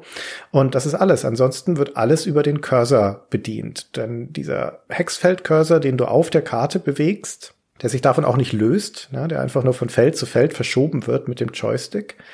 Und der ist dein ultimatives Werkzeug. Und jetzt musst du kurz erklären, wie der bedient wird, Gunnar, weil das ist echt kurios. Das ist total komisch. Aus heutiger Sicht ist das umständlich, weil man macht alles mit diesem einen Cursor. Also man ist das gewohnt, solche Spiele anders zu bedienen. Und man fährt mit diesem Cursor über eine Einheit und dann drückt man den Knopf und dann zieht man in eine Richtung. Bei gedrücktem Knopf. Bei gedrücktem Knopf zieht man in eine Richtung und dann löst man, und das ist wie gesagt ein bisschen so wie bei einem Adventure-Spiel-Cursor, bei so einem interaktiven Cursor, dann erscheint auf der Stelle das Symbol von dem Befehl, den du jetzt auslösen kannst. Und das ist so krass, weil es ja alles damit steuern muss. Also wenn du auf einer Einheit stehst, den Schussbefehl löst du halt aus, indem du nach oben drückst und dann kannst du halt schießen. Und das ist dann aber jeweils in den Runden natürlich wieder anders. Das heißt, manche Befehle gibt es dann halt in manchen Runden nicht, logischerweise. Und total crazy, der Befehl, die Runde zu beenden, liegt da auch drauf. Ja, das ist fast ein Missbrauch dieser Funktion, finde ich, ja, weil die Funktion ist eigentlich dafür da, um über eine Einheit zu fahren und dann kontextuell was mit der Einheit zu machen. Aber es liegt auch der Befehl darauf, die Runde zu beenden. Ja, aber nicht, wenn du auf einer Einheit bist. Nicht, wenn du auf einer Einheit bist. Stimmt, du musst zu einer Einheit runterfahren und wenn du auf einem normalen Feld bist, dann hast du erst diesen Befehl. Genau. Mir ist das schon ein paar Mal passiert, dass ich dann versehentlich auf eine Einheit gefahren bin, als ich die Runde beenden wollte, muss dann wieder runterfahren von der Einheit. Naja gut, sicher nicht so ein häufiger Fehler. Also es ist auf dem Papier ein sehr eingängiges System. Und es hat Eleganz, muss man ihm zugestehen. Je nachdem, wo sich dein Cursor befindet, gibt es ein unterschiedliches Set von Aktionen, die möglich sind. Das ist schon mal, finde ich, immer cool, solche kontextuellen Befehle. Also auf der Einheit zum Beispiel kannst du deiner Einheit Befehle erteilen natürlich. Und wenn du deinen Joystick bei gedrücktem Knopf nach oben bewegst, ist es immer ein Befehl an diese Einheit. Entweder bewegen oder angreifen. Wenn du ihn nach unten bewegst, ist es immer Information darüber bekommen, über dieses Feld, auf dem ich gerade bin. Entweder wird mir die Einheit mit ihren Werten angezeigt oder wenn ich nicht auf einer Einheit bin, dann kriege ich den Statistikbildschirm angezeigt. Joystick nach rechts ist immer raus hier. Also zum Beispiel aus dem Gebäude raus, von der Einheit wieder runter und so weiter. Und das ist vollkommen logisch. Also es ist wirklich gut nachvollziehbar und es geht einem nach einiger Zeit auch in Fleisch und Blut über. Aber eben nach einiger Zeit. Man muss das wirklich lernen. Vor allem deswegen muss man es lernen, weil das Spiel dir nicht anzeigt, welche Aktion in welche Richtung ist. Du musst den Joystick in die Richtung bewegen, um es zu sehen, wie sich das Symbol verändert. Wenn es das falsch ist, musst du wieder zurückgehen. Und am Anfang, also in den ersten Spielstunden, passiert dir das ständig, ständig, ständig, ständig, ständig, ständig. Ja. Also selten ein Spiel gespielt ohne Flachs, wo ich so viele falsche Menübefehle eingegeben habe. So oft falsch. Und das ist ein harter Lernprozess, durch den man da durch muss. Also bestimmt die ersten ein, zwei Stunden ständig war ich in dem Ding, wo er fragt, willst du die Runde wirklich beenden? Hm und musste dann da wieder rausgehen und so. Und das schleppt es noch auf eine Ebene tiefer, weil du kannst mit dem Befehl auch ein Gebäude sozusagen aufmachen, wenn du über ein Gebäude fährst. Und in einem Gebäude können Einheiten drin sein zum Beispiel. Und dann siehst du so eine Art Mini-Menü für das Gebäude und in dem Gebäude sind dann wieder Felder von den Einheiten. Dann gehst du wieder da einzeln auf die Einheiten und nimmst den Bewegungsbefehl, wenn du sie aus dem Gebäude fahren willst. Oder du musst, um das Gebäude zu verlassen, auf eine dieser Einheiten gehen und wieder das nach rechts drücken. Dann kommt dieses X, mit dem man immer alles beenden kann und dann bist du wieder aus dem Gebäude raus. Also es ist schon elegant und ich glaube auch, es ist total alternativlos für die Art Spiel, die sie gemacht haben und die sie machen wollten. Aber es ist aus heutiger Sicht erstaunlich umständlich und ich habe echt länger gebraucht, als ich normalerweise brauche, um mich an alte Mechaniken zu gewöhnen. Alternativlos, glaube ich, ist es nicht, aber es ist eine zumindest nachvollziehbare Entscheidung dafür, dass sie erstens, wie gesagt, nicht viel Platz auf dem Bildschirm haben für Anzeigen und zweitens ja ermöglichen wollten, dass zwei Spieler das parallel spielen können und klassischerweise also auf dem Amiga mit zwei eingesteckten Joysticks, ohne dass einer davon die Tastatur benutzen muss. Also das Spiel ist vollkommen ohne Tastaturkürzel spielbar und das ist auch wieder eine Kunst, ne, so hinzubekommen. Ja, das ist ja auch wichtig für die Art von Spiel, weil wenn man sich die Tastatur teilen muss, hat man vielleicht nicht eine angenehme Sitzhaltung, ja, weil dann ja beide an den Amiga kommen müssen. Mhm. Und Amiga-Mäuse waren nicht weit genug verbreitet. Darauf kannst du nicht setzen, ne, um da noch irgendwie komplexere oder präzisere Befehle mit der Maus zu haben. Deswegen hast du diese relativ mühevolle Joystick-Steuerung, die dir aber ermöglicht, mit zwei Spielern ein Stück weit wegzusitzen vom Fernseher und vom Gerät und trotzdem bequem spielen zu können. Ich finde, dass die Steuerung von Battle Island sehr, sehr gutes Studienobjekt ist für Interface Design. In einer sehr spezifischen Konstellation für eine bestimmte Art von Spiel haben sie sich eine originelle Joystick-Steuerung ausgedacht, die zweckmäßig ist, aber durchaus ihre Fallstricke hat. Und in bestimmten Situationen haben sie auch schlechte Steuerungsentscheidungen getroffen. Mein Lieblingsbeispiel ist, wenn du im Bewegungsmodus bist und einer Einheit gerade einen Bewegungsbefehl geben möchtest. Also du hast sie angewählt, sagst dir so, bewege dich jetzt. Dann blendet dir das Spiel dieses Raster ein, das dir anzeigt, wie weit du dich bewegen kannst. Und wenn ich jetzt mit dem Joystick auf eines dieser Felder gehe und den Knopf drücke, dann bewegt sich die Einheit dahin. So weit, so gut. Aber was jetzt, wenn ich die Einheit doch nicht bewegen möchte? Ich will da wieder raus. Na, ich wollte nur mal gucken, wie weit sie gehen kann, aber ich will ihr jetzt gar keinen Befehl erteilen. Wie komme ich jetzt wieder hier raus? Weißt du, wie die das lösen, Gunnar?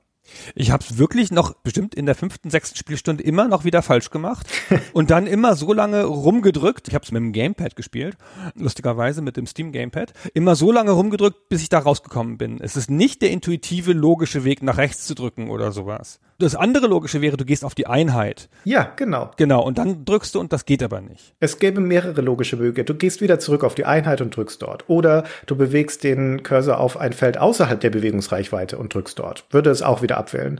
Das geht nicht, weil es ja Konstellationen gibt, in denen Einheiten alle Felder erreichen können. Das stimmt. Unter diesem Gesichtspunkt geht das nicht, aber man hätte auch das kontextuell machen können. In dem Fall, wenn du ein Feld anwählen kannst, wo die Einheit sich nicht hinbewegt, dass sie dann abgewählt wird. Stattdessen haben sie sich aber dafür entschieden, dass du auf ein Feld gehen musst außerhalb der Bewegungsreichweite tatsächlich, soweit ich weiß, und dann schnell zweimal den Joystick-Button drücken. Erstens ist das völlig unintuitiv, da musst du erstmal draufkommen. Und zweitens funktioniert es auch nicht gut. Ich muss da immer teilweise mehrmals drauf rumhacken auf der Taste, bis es tatsächlich funktioniert.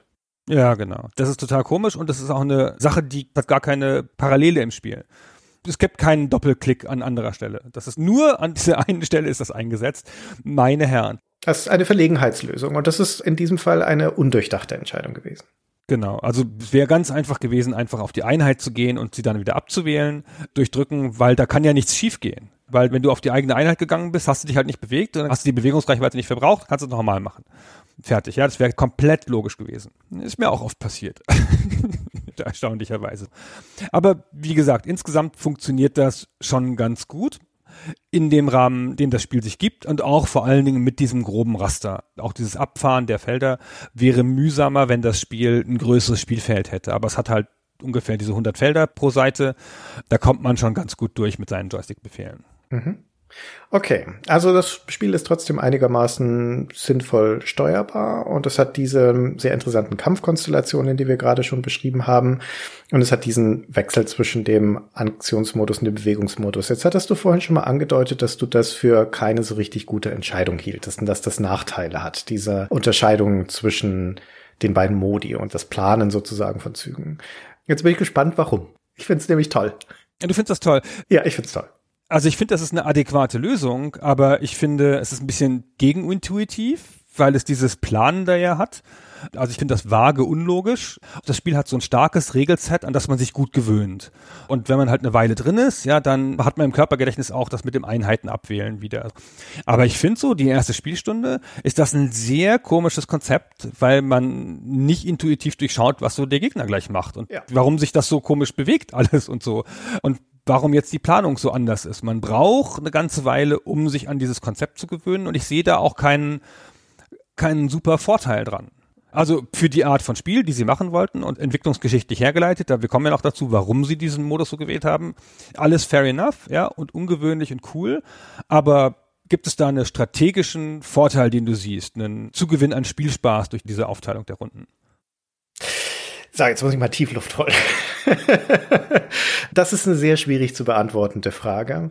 Es ist ganz interessant, den ersten mit dem zweiten Teil zu vergleichen, denn wie gesagt, im zweiten Teil ist es wieder aufgegeben.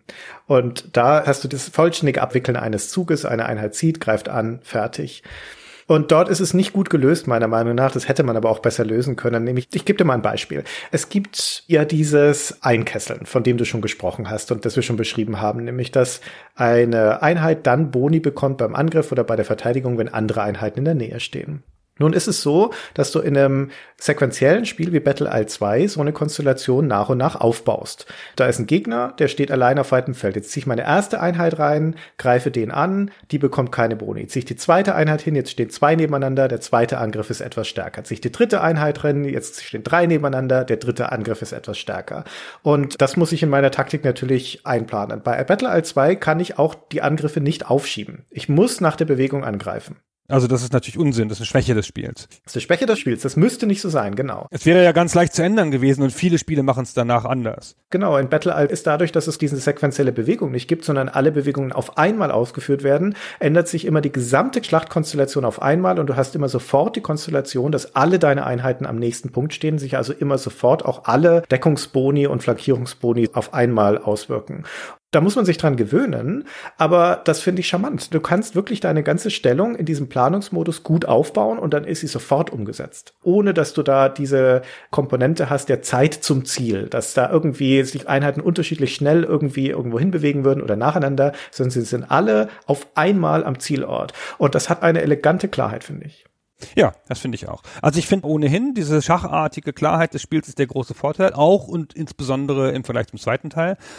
Der zweite Teil macht das aber auch nun an der Stelle einfach ein bisschen ungeschickt. Das hätte man leicht vermeiden können durch die Tatsache, dass ja viele moderne Spiele Angriff und Bewegung schon trennen, aber im gleichen Zug. Ja.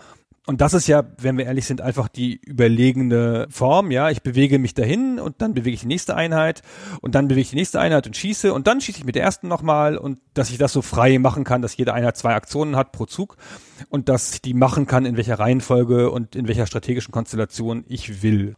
Ich begreife, dass das einen Charme hat, so wie das in Battle Isle 1 ist. Das verstehe ich schon. Das wird sogar im Handbuch von Battle Isle 2 explizit erwähnt, dass eine der Gründe für die Änderung ist, dass offensichtlich Kritik am ersten Teil war, dass dadurch, dass auch deine ganzen Angriffe gleichzeitig ausgeführt wird, es sein kann, dass du Angriffe verschwendest. Du stellst drei Angriffe auf einen Panzer ein, also von drei umgrenzenden Einheiten, aber schon die erste Einheit zerlegt die gegnerische Truppe. Das heißt, die anderen beiden, die greifen jetzt ins Nichts an sozusagen, deren Angriffe sind verschwendet. Das passiert ja in Battle Isle 2 nicht mehr. Da ziehst du die Einheit hin, greifst an, wenn der erste Angriff schon effektiv sein sollte, der Gegner ausgelöscht ist, brauchst du keine weiteren Truppen dahin ziehen. Das ist schon logisch. Ja, kannst ja trotzdem Angriff verschwenden, weil du ja eine Bewegung verschwendest dadurch. Ja, wenn ich halt meine drei Panzer gegen deinen einziehe und die ersten beiden haben ihn schon umgelegt, der dritte könnte noch angreifen, aber wenn da keiner mehr ist, ist ja auch wurscht. Das löst das Problem ja nicht. Nee, es ist nicht wurscht. Für die strategische Situation macht es einen großen Unterschied. Du kannst deine Einheit schon anderweitig einsetzen. Ein wesentlicher Vorteil, wenn du so flexibel planen kannst. Nur in einer engen Frontsituation. Nee, noch nicht mal da. Du kannst ja deine Einheit dann schon in Richtung der nächsten Situation bewegen, wo du sie dann brauchen wirst. Ach doch, stimmt, das kann ich ja natürlich. Ja, du hast recht, ja, ja, klar.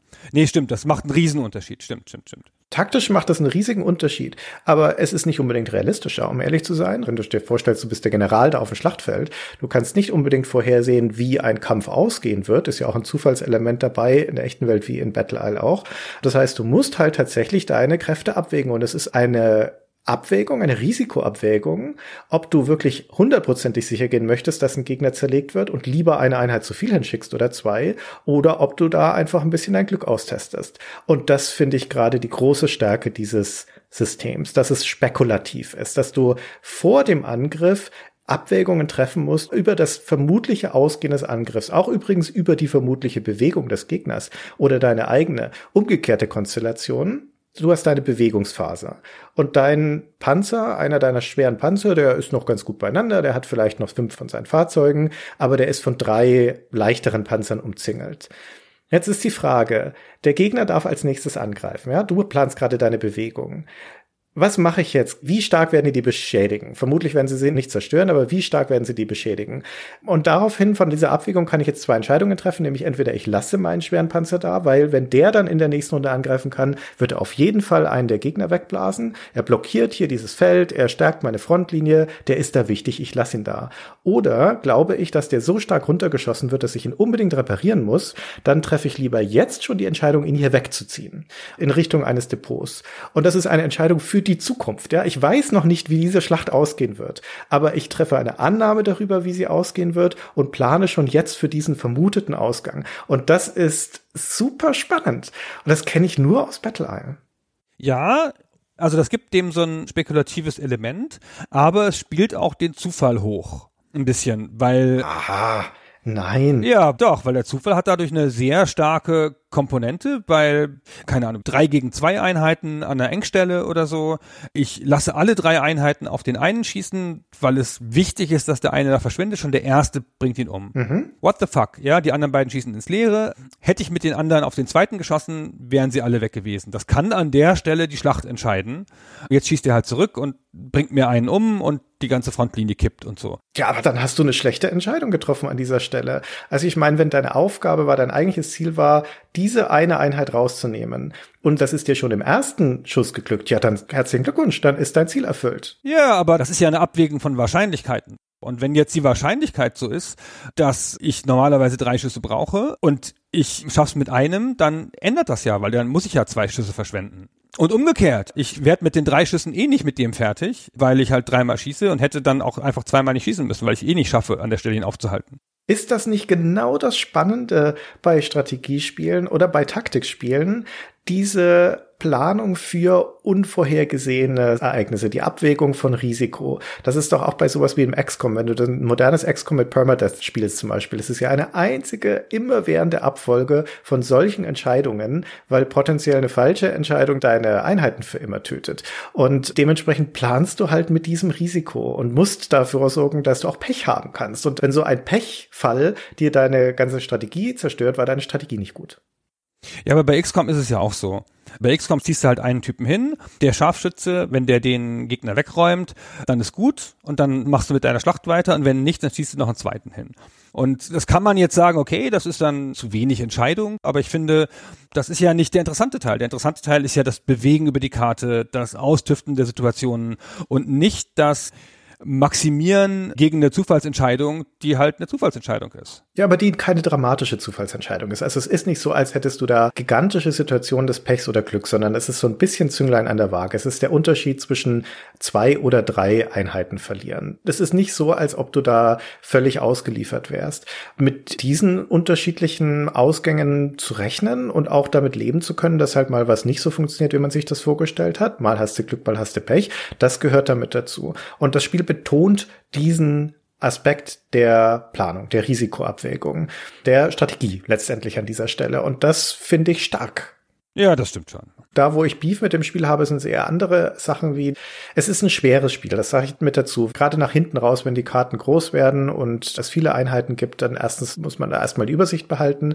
Aber es ist vor allen Dingen auch deswegen schwer, weil es ganz ähnlich wie Schach auch einfach manche Fehler nicht verzeiht. Die sind dann nicht rückgängig zu machen. Und mein Lieblingsbeispiel ist, weil mir das mehrmals immer wieder passiert, gerade am Anfang, ist das Einnehmen von Gebäuden. Depots und Fabriken, die bestehen jeweils aus vier Hexfeldern. Also sie sind in so einer Art Diamantenform angeordnet. Und die Depots die haben den Eingang immer auf dem nördlichen von diesen vier Feldern. Und die Fabriken haben ihn aber rechts im Osten. Und im Eifer des Gefechts passiert es mir ab und zu mal, dass ich nicht aufpasse und diese Eingänge verwechsle und meine Infanterie dann so aus den Transportern vor den Fabriken auslade, dass die zwar das nördliche Feld erreichen könnte, also ein Depot erobern kann, aber nicht das östliche Feld für die Fabrik und dass meine Infanterie damit also im Endeffekt einen Zug mehr braucht, um dieses Gebäude zu erobern. Und ein Zug mehr, um Gebäude zu erobern, kann dir das ganze Spiel zerstören. Also das kann der Unterschied sein zwischen habe ich geschafft und nicht. Und so ein Fehler, es gibt ja auch keine Undo-Funktion, das war's dann halt einfach, das verzeiht das Spiel nicht. Das gibt ja diesen super interessanten Aspekt auch, dass ein Depot, das du mit der Infanterie eroberst, das gehört dann mit dem gesamten Inhalt dir. Das heißt, wenn eine gegnerische Einheit, gegnerische Infanterie ein Depot erobert, und du hast daneben eine Infanterie stehen und im nächsten Bewegungsmodus ziehst du einfach auch noch rein, dann gehört das gesamte Depot mitsamt der gegnerischen Infanterie dir. Und umgekehrt. Ist das nicht abgefahren? Ja, aber der umgekehrte Fall, den gibt's ja auch und der scheiß Computer, ja. der weiß das auch, ja, der macht das auch ganz gezielt. Das ist so eine abgefahrene Mechanik, die auch, finde ich, kontraintuitiv ist irgendwie. Warum müssen wir nicht kämpfen um das scheiß Depot? Ich habe dann so diesen Vibe vor Augen, dass sich mein Roboter da in so ein Netz einstöpselt und dann irgendwie übernommen werden kann von der Steuerung des Gesamtdepots. Ja, vermutlich. Die schalten sich da ab. Es sind ja alles Computereinheiten, alles Roboter. Es gibt ja keine Menschen auf den Schlachtfeldern. Die werden vermutlich da halt einfach sich in die Steckdose stecken und dann einfach in Sleep-Modus schalten so ein Blödsinn. Naja, wurscht. Und das ist halt einer von diesen Fehlern, ja, das ist tatsächlich spielentscheidend. Wenn dir das passiert, du hättest den jetzt einnehmen können und hast aber übersehen, dass der Gegner noch eine Infanterieeinheit hinkriegt und jetzt verlierst du beides, ja, dann kannst du es auch gerade vergessen. Erzähl mal noch schnell vom Reparieren. Was ist denn da am Reparieren so Besonderes zu sagen? Es gibt Gebäude, in denen du reparieren kannst. Also alle. In allen Gebäuden kannst du reparieren, genau. Also mal eine ganz einfache Karte. Du hast nur ein Hauptquartier und noch keine Depots auf der Karte erobert oder sonst irgendwas. Und dann kannst du einfach im Kampf Einheiten zurückziehen, solange sie noch mindestens einen haben. Einen Manschkerl, wie du sagen würdest, also einen Sechstel ihrer Kampfstärke. Warum ich? Alle sagen das so. Das sagt kein Mensch außer dir ey, und deinen Landsleuten vielleicht. Und ich bin nicht mal bei deinen Landsleuten ganz sicher. Vielleicht ist das nur eine Familie Schmidt-Redewendung. Vielleicht. Und ich habe noch nicht deinen Bruder gefragt, ob der das auch sagt bin doch gar nicht sicher, ob das überhaupt jemand sagt außer dir. Ich muss mal schnell meinen Bruder anrufen, Moment. muss mal schnell googeln, ob dann Christian Schmidt kommt. Und dann kannst du sie in das Gebäude ziehen und dann geht dieses Gebäudemenü auf. Wenn du sie da reingezogen hast, dann können sie in einen der Slots im Gebäude und dann kannst du mit deinem Kontextcursor drüber fahren und dann gibt's da ein Schraubenschlüsselsymbol, ein relativ logisches beim nach oben drücken und dann startest du den Reparaturvorgang. Ja, was du jetzt so prosaisch beschrieben hast, ist eine der besten Mechaniken und wichtigsten im ganzen Spiel, weil gute Spiele und Battle Isle ist ein sehr, sehr gutes Spiel. Und wie gesagt, auch wenn es nicht zu meinem Top-Kanon der besten Spiele gehört, kann ich es bewundern für die gute Verzahnung von eleganten, einfachen Systemen, die es gewählt hatten, die eine unglaubliche taktische Entscheidungstiefe in das Spiel reinbringen. Und das ist am besten exemplarisch zu erklären und zu zeigen an der Verbindung zwischen Erfahrungssystem und Reparatursystem in dem Spiel. Denn die Einheiten Einheiten können nicht nur gegeneinander kämpfen und Stärke verlieren und so weiter, sondern sie gewinnen auch mit jedem Angriff, an dem sie beteiligt sind, kann auch eine Verteidigung sein, wenn sie angegriffen werden, einen Erfahrungspunkt. Auf einer Skala von 0 bis 5. Jede frisch produzierte oder neue Einheit ist immer unerfahren und sie können bis zu einem Erfahrungsgrad von 5 aufsteigen. Wenn sie fünf Schlachten gesehen haben, also fünf Einsätze, oder noch besser, wenn es eine Einheit gelingt, einen Gegner komplett zu zerstören, dann gibt es gleich zwei Punkte auf einmal. Und Erfahrung macht einen enormen Unterschied für die Kampfstärke. So ein typischer Panzer zum Beispiel, wenn der gegen einen anderen Panzer auf Erfahrungslevel 0 antritt, dann schießen die sich, na, je nach Terrain und so weiter, vielleicht ein Fahrzeug weg, vielleicht zwei. Ja, mit so ein bisschen Glücksfaktor und sowas. Also die müssen sich mehrere Runden lang beschießen, bevor irgendjemand mal am Boden liegt. Wenn ein völlig erfahrener Panzer auf einen unerfahrenen trifft, kann es sein, dass es in einer Runde schon vorbei ist. Spätestens in zwei. Das ist der Effekt, den Erfahrung hat. Also es macht die Einheiten enorm viel effektiver und damit also auch enorm viel wertvoller. Das heißt, dass insbesondere erfahrene Einheiten, die schon geschwächt sind durch die Kämpfe, dass du einen sehr starken Anreiz hast, die wieder zurückzuziehen in ein naheliegendes Gebäude und zu reparieren. Denn dadurch kriegen sie die volle Kampfstärke und sind jetzt Veteranen in diesem Krieg und walzen damit durch die Gegner. Reparieren kannst du aber nicht unendlich, sondern das kostet Energie und jedes Gebäude hat nur einen begrenzten Vorrat von Energie. Und daraus ergibt sich jetzt ein ganzer Wust von Überlegungen. Zum Beispiel allein die ganze Bewegungslogistik. Wann ziehe ich eine Einheit wieder zurück? Wie weit ist die eigentlich entfernt von der nächsten Fabrik, vom nächsten Depot? Lohnt sich das, die da hinzuziehen? Ja oder nein? Verlege ich sie vielleicht sogar mit einer Transporteinheit? Vielleicht ist das die bessere Möglichkeit, zumal ich da mehrere bündeln kann tendenziell. Habe ich noch genügend Energie in einem Depot oder einem Gebäude und spare ich die vielleicht für später im Kampf auf oder benutze ich sie jetzt schon? In den späteren Karten gibt es dann auch noch Aldinium-Kristalle, das ist das Tiberium von Battle Isle.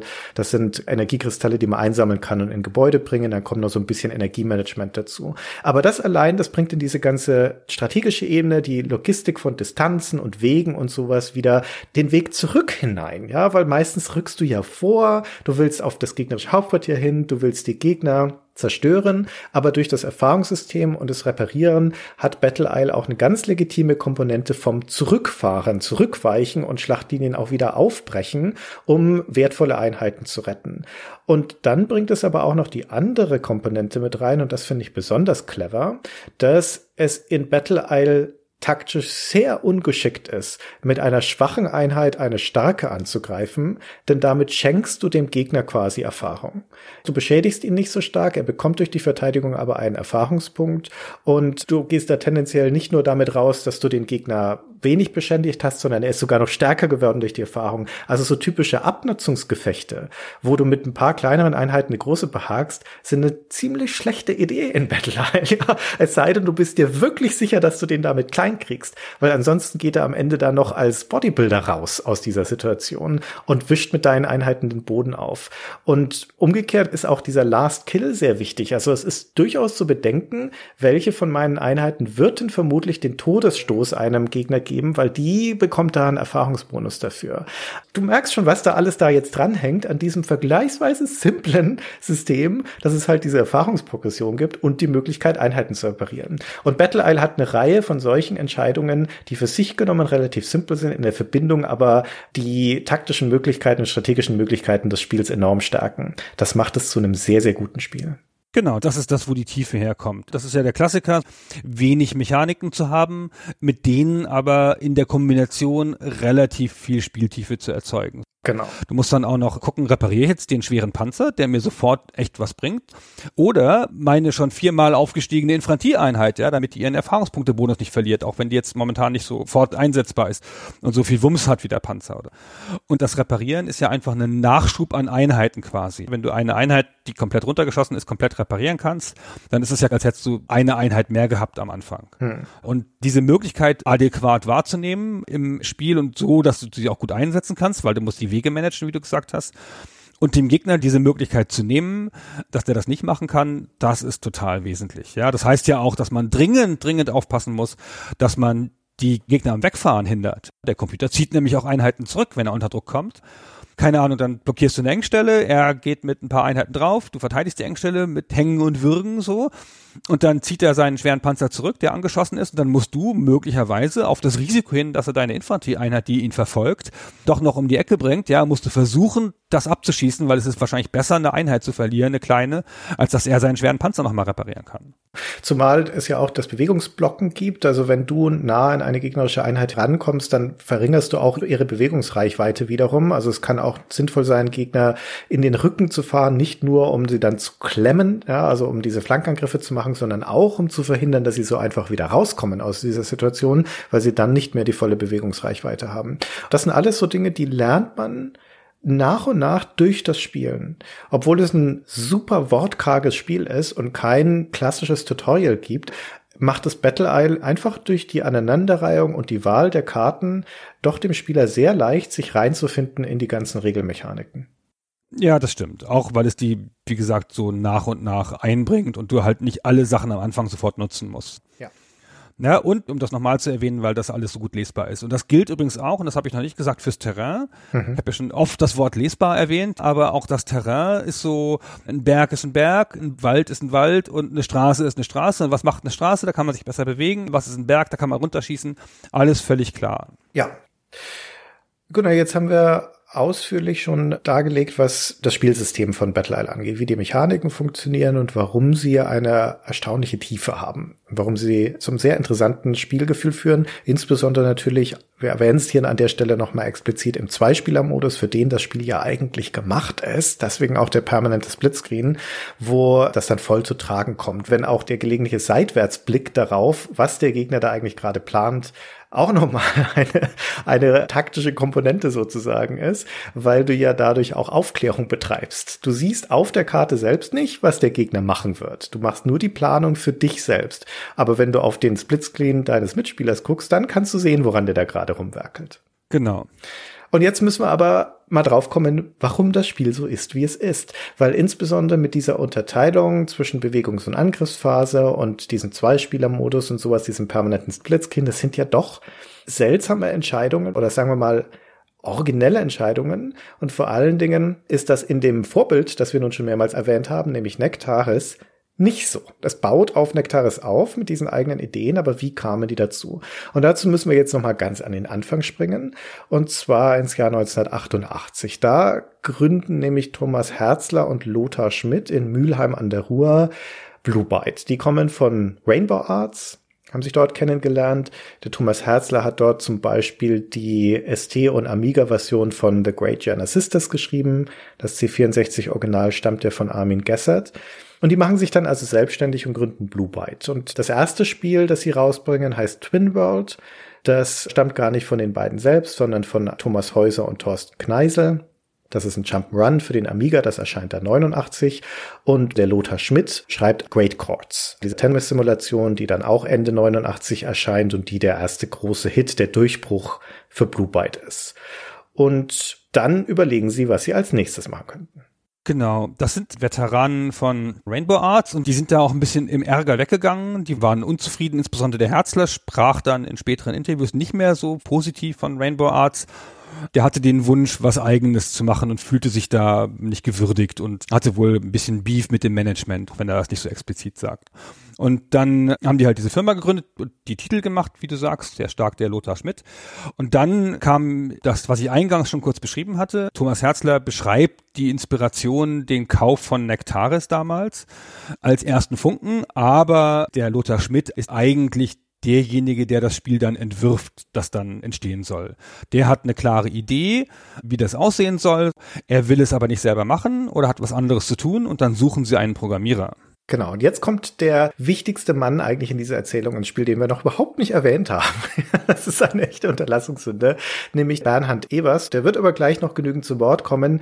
Mit dem hast du nämlich ein ausführliches Interview geführt im Vorfeld von dieser Folge. Da spielen wir jetzt gleich diverse Einspieler ein und lassen ihn selbst einen guten Teil der Geschichte erzählen. Und wir sagen an der Stelle auch schon mal, dass wir das Interview in Gänze wie üblich dann hinterher noch veröffentlichen werden. Und dieser Bernhard Evers, der hat Ende der 80er eine Ausbildung zum Kaufmann gemacht, seine Bundeswehrzeit absolviert, dann hat er ein Fachabitur nachgeholt in Dortmund und wollte dann Informatik studieren. Er hat nebenbei schon immer am Computer entwickelt, erst auf dem VC20, dann auf dem C64, dann auf dem Amiga, erst so Hobbyprojekte wie ein Sprite-Editor auf dem C64 und dann arbeitet er nebenbei für eine Firma namens Rex Datentechnik in Hagen. Die machen für C64 und Amiga zum Beispiel EPROM-Brenner. Quickbyte heißt der. EPROMs sind so Modulkarten, auf die kann man Programme aufspielen und kann sie dann wieder löschen, wenn man sie mit UV-Licht bestrahlt. Und zu dem Zeitpunkt, Ende der 80er, wohnte er Bernhard Evers immer noch zu Hause und eines Tages bekommt er dann eine E-Mail. Ja, wir haben zu der Zeit im Amiga, aber auch davor schon C64 mit FidoNet gearbeitet. Mailboxen, BBS-Systems und E-Mail kam gerade auf. Und dann habe ich eine E-Mail bekommen von Armin Gessert, dem Macher von Giana Sisters. Der hatte gefragt, es werden Programmierer gesucht für die Firma Blue Byte in Mülheim. Und da hatte ich mich dann mal kurzerhand beworben, auch zu dem Zeitpunkt, weil ich gerade auch von zu Hause los wollte. Ich wollte unbedingt ausziehen. Das war eigentlich auch so die Motivation. Byte zu dem Zeitpunkt bestand aus Thomas Herzler und Lothar Schmidt, also zwei Personen. Es gab keinen anderen Angestellten. Ich war tatsächlich der erste Angestellte da. Und die anderen, also Thomas Häuser und Thorsten Knob, die hatten das Twin World gemacht, ein schönes Jump and Run für Amiga. Und der Lothar Schmidt hatte das Great Chords programmiert, was sehr, sehr erfolgreich geworden ist. Und sie hatten sich dann entschlossen, Leute anzustellen und damit ein neues Projekt zu machen. Hatten sich als Werbeagentur ausgegeben, weil sie sonst kein Büro hätte anmieten können. Weil Games machen war zu dem Zeitpunkt auch nicht wirklich bekannt. Und Bluebyte hatte die Idee, dass sie unbedingt ein Spiel in C programmieren wollten, weil das doch auch für die Plattformen, damals Atari ST und Amiga, wesentliche Zeitersparnis bedeuten könnte. Und das wollten die unbedingt ausprobieren und hatten jemanden gesucht, der C programmieren kann. Und dann kam ich ins Spiel, weil ich da schon relativ viel zu dem Zeitpunkt mit C gearbeitet hatte.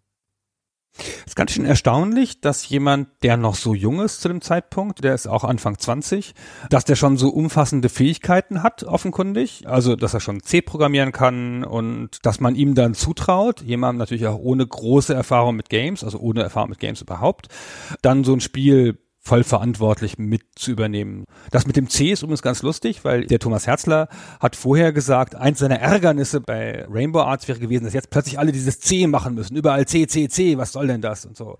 Wir haben doch eben noch so schön in Assembler programmiert und so, jetzt müssen wir überall C machen. Aber er geht dann halt mit der Zeit und der Bernhard Evers wird explizit gesucht, weil er eine Hochsprache kann, nämlich C. Ja, und die wiederum hat, das erkennt Bluebyte dann zu der Zeit schon den Vorteil, dass Portierungen auf 16-Bit-Systemen damit sehr, sehr viel leichter sein würden. Aber der Bernhard Evers, der ist derjenige, der in den Credits des Spiels dann federführend drin steht. Also der Hauptprogrammierung macht, der auch federführend bei dem Design genannt wird in den Credits. Aber es ist gar nicht sein Projekt, sondern wie du das vorher schon angerissen hast, ist das eigentlich eine Idee von dem Thomas Herzler und die Umsetzung, der Prototyp stammt von Lothar Schmidt. Das Projekt wurde vom Lothar Schmidt entworfen, also designt auch. Er hatte auch in GFA Basic auf dem Atari ST einen Prototyp gebaut, den man schon fast spielen konnte. Da ging schon ganz viel, Grafiken waren schon entwickelt worden. Es war schon ganz viel da, auch von Konzeptarbeit. Und Lothar hatte auch eine klare Vision von dem Spiel, wie das aussehen sollte. Das Vorbild war ja aus zwei Spielen abgeleitet, sage ich mal so. Das Battle Isle sollte eigentlich eine ganz eigenständige Idee sein zu dem Zeitpunkt. Das heißt also, wir hatten das Nectaris natürlich, das rundenbasierte Strategiespiel, das so vom grafischen Sechseck alles auch an den Einheiten futuristisch so dieses Vorbild war. Und dann gab es das Herzog 2, das ist ein Realtime-Strategy auf dem Mega Drive. Und das sollte zum Beispiel dann auch komplett Echtzeit sein. Und da kommt auch der Splitscreen her. Das heißt, das sollte zu zweit gleichzeitig spielbar sein und in Echtzeit gleichzeitig. Das war also das Konzept, was sich Lothar so überlegt hat. Ja, und da sind wir bei dem eigentlichen Gag von dieser ursprünglichen Idee, nämlich dass das Battle Isle ein Echtzeitspiel hätte sein sollen. Dass dieser Herzog 2 Einschlag, berühmterweise Herzog 2 ja das Vorbild für Dune und für den ganzen Strang der Echtzeitstrategiespiele, dass die das hier auch schon gesehen haben, dass das doch ein interessantes Feature wäre, wenn man das in Echtzeit spielen könnte, nur dass Blue Byte vorhat, es hier noch mit Runden zu verbinden. Lustiges Konzept, aber mit Textfeldern. Ja, stimmt, nicht mit Runden. Also Herzog 2 mit Textfeldern, ne? Also Herzog 2 ist das Spiel, wo man sich in Echtzeit bewegt über eine freie Karte und dann Einheiten baut, um eine Aufgabe zu lösen in Echtzeit und der Nektaris Einfluss sind halt die Hexfelder, die Einheitentypen und auch ein bisschen die ganze grafische Art der Darstellung und das Science-Fiction-Szenario. Und dies beides wollten sie verheiraten. Das klingt ganz schön nach einem coolen Spiel, ehrlich gesagt. Ja, und es kommt ja noch dazu, dass die weitere wesentliche Idee, die sie an dieser Stelle schon haben, ist, dass es auf jeden Fall ein Zweispielerspiel sein soll. Und dass es also dieses Echtzeit, Hexfeld, Splitscreen-Spiel werden soll. Ja, ganz schön fett, ey. Ja, und das bauen sie dann. Ja, und das bauen sie dann. Wir haben das Spiel komplett fertig gebaut und am Anfang alles so gemacht, wie der Lothar das auch entwickelt hatte. Dann war das Spiel soweit fertig. Wir hatten ein Splitscreen.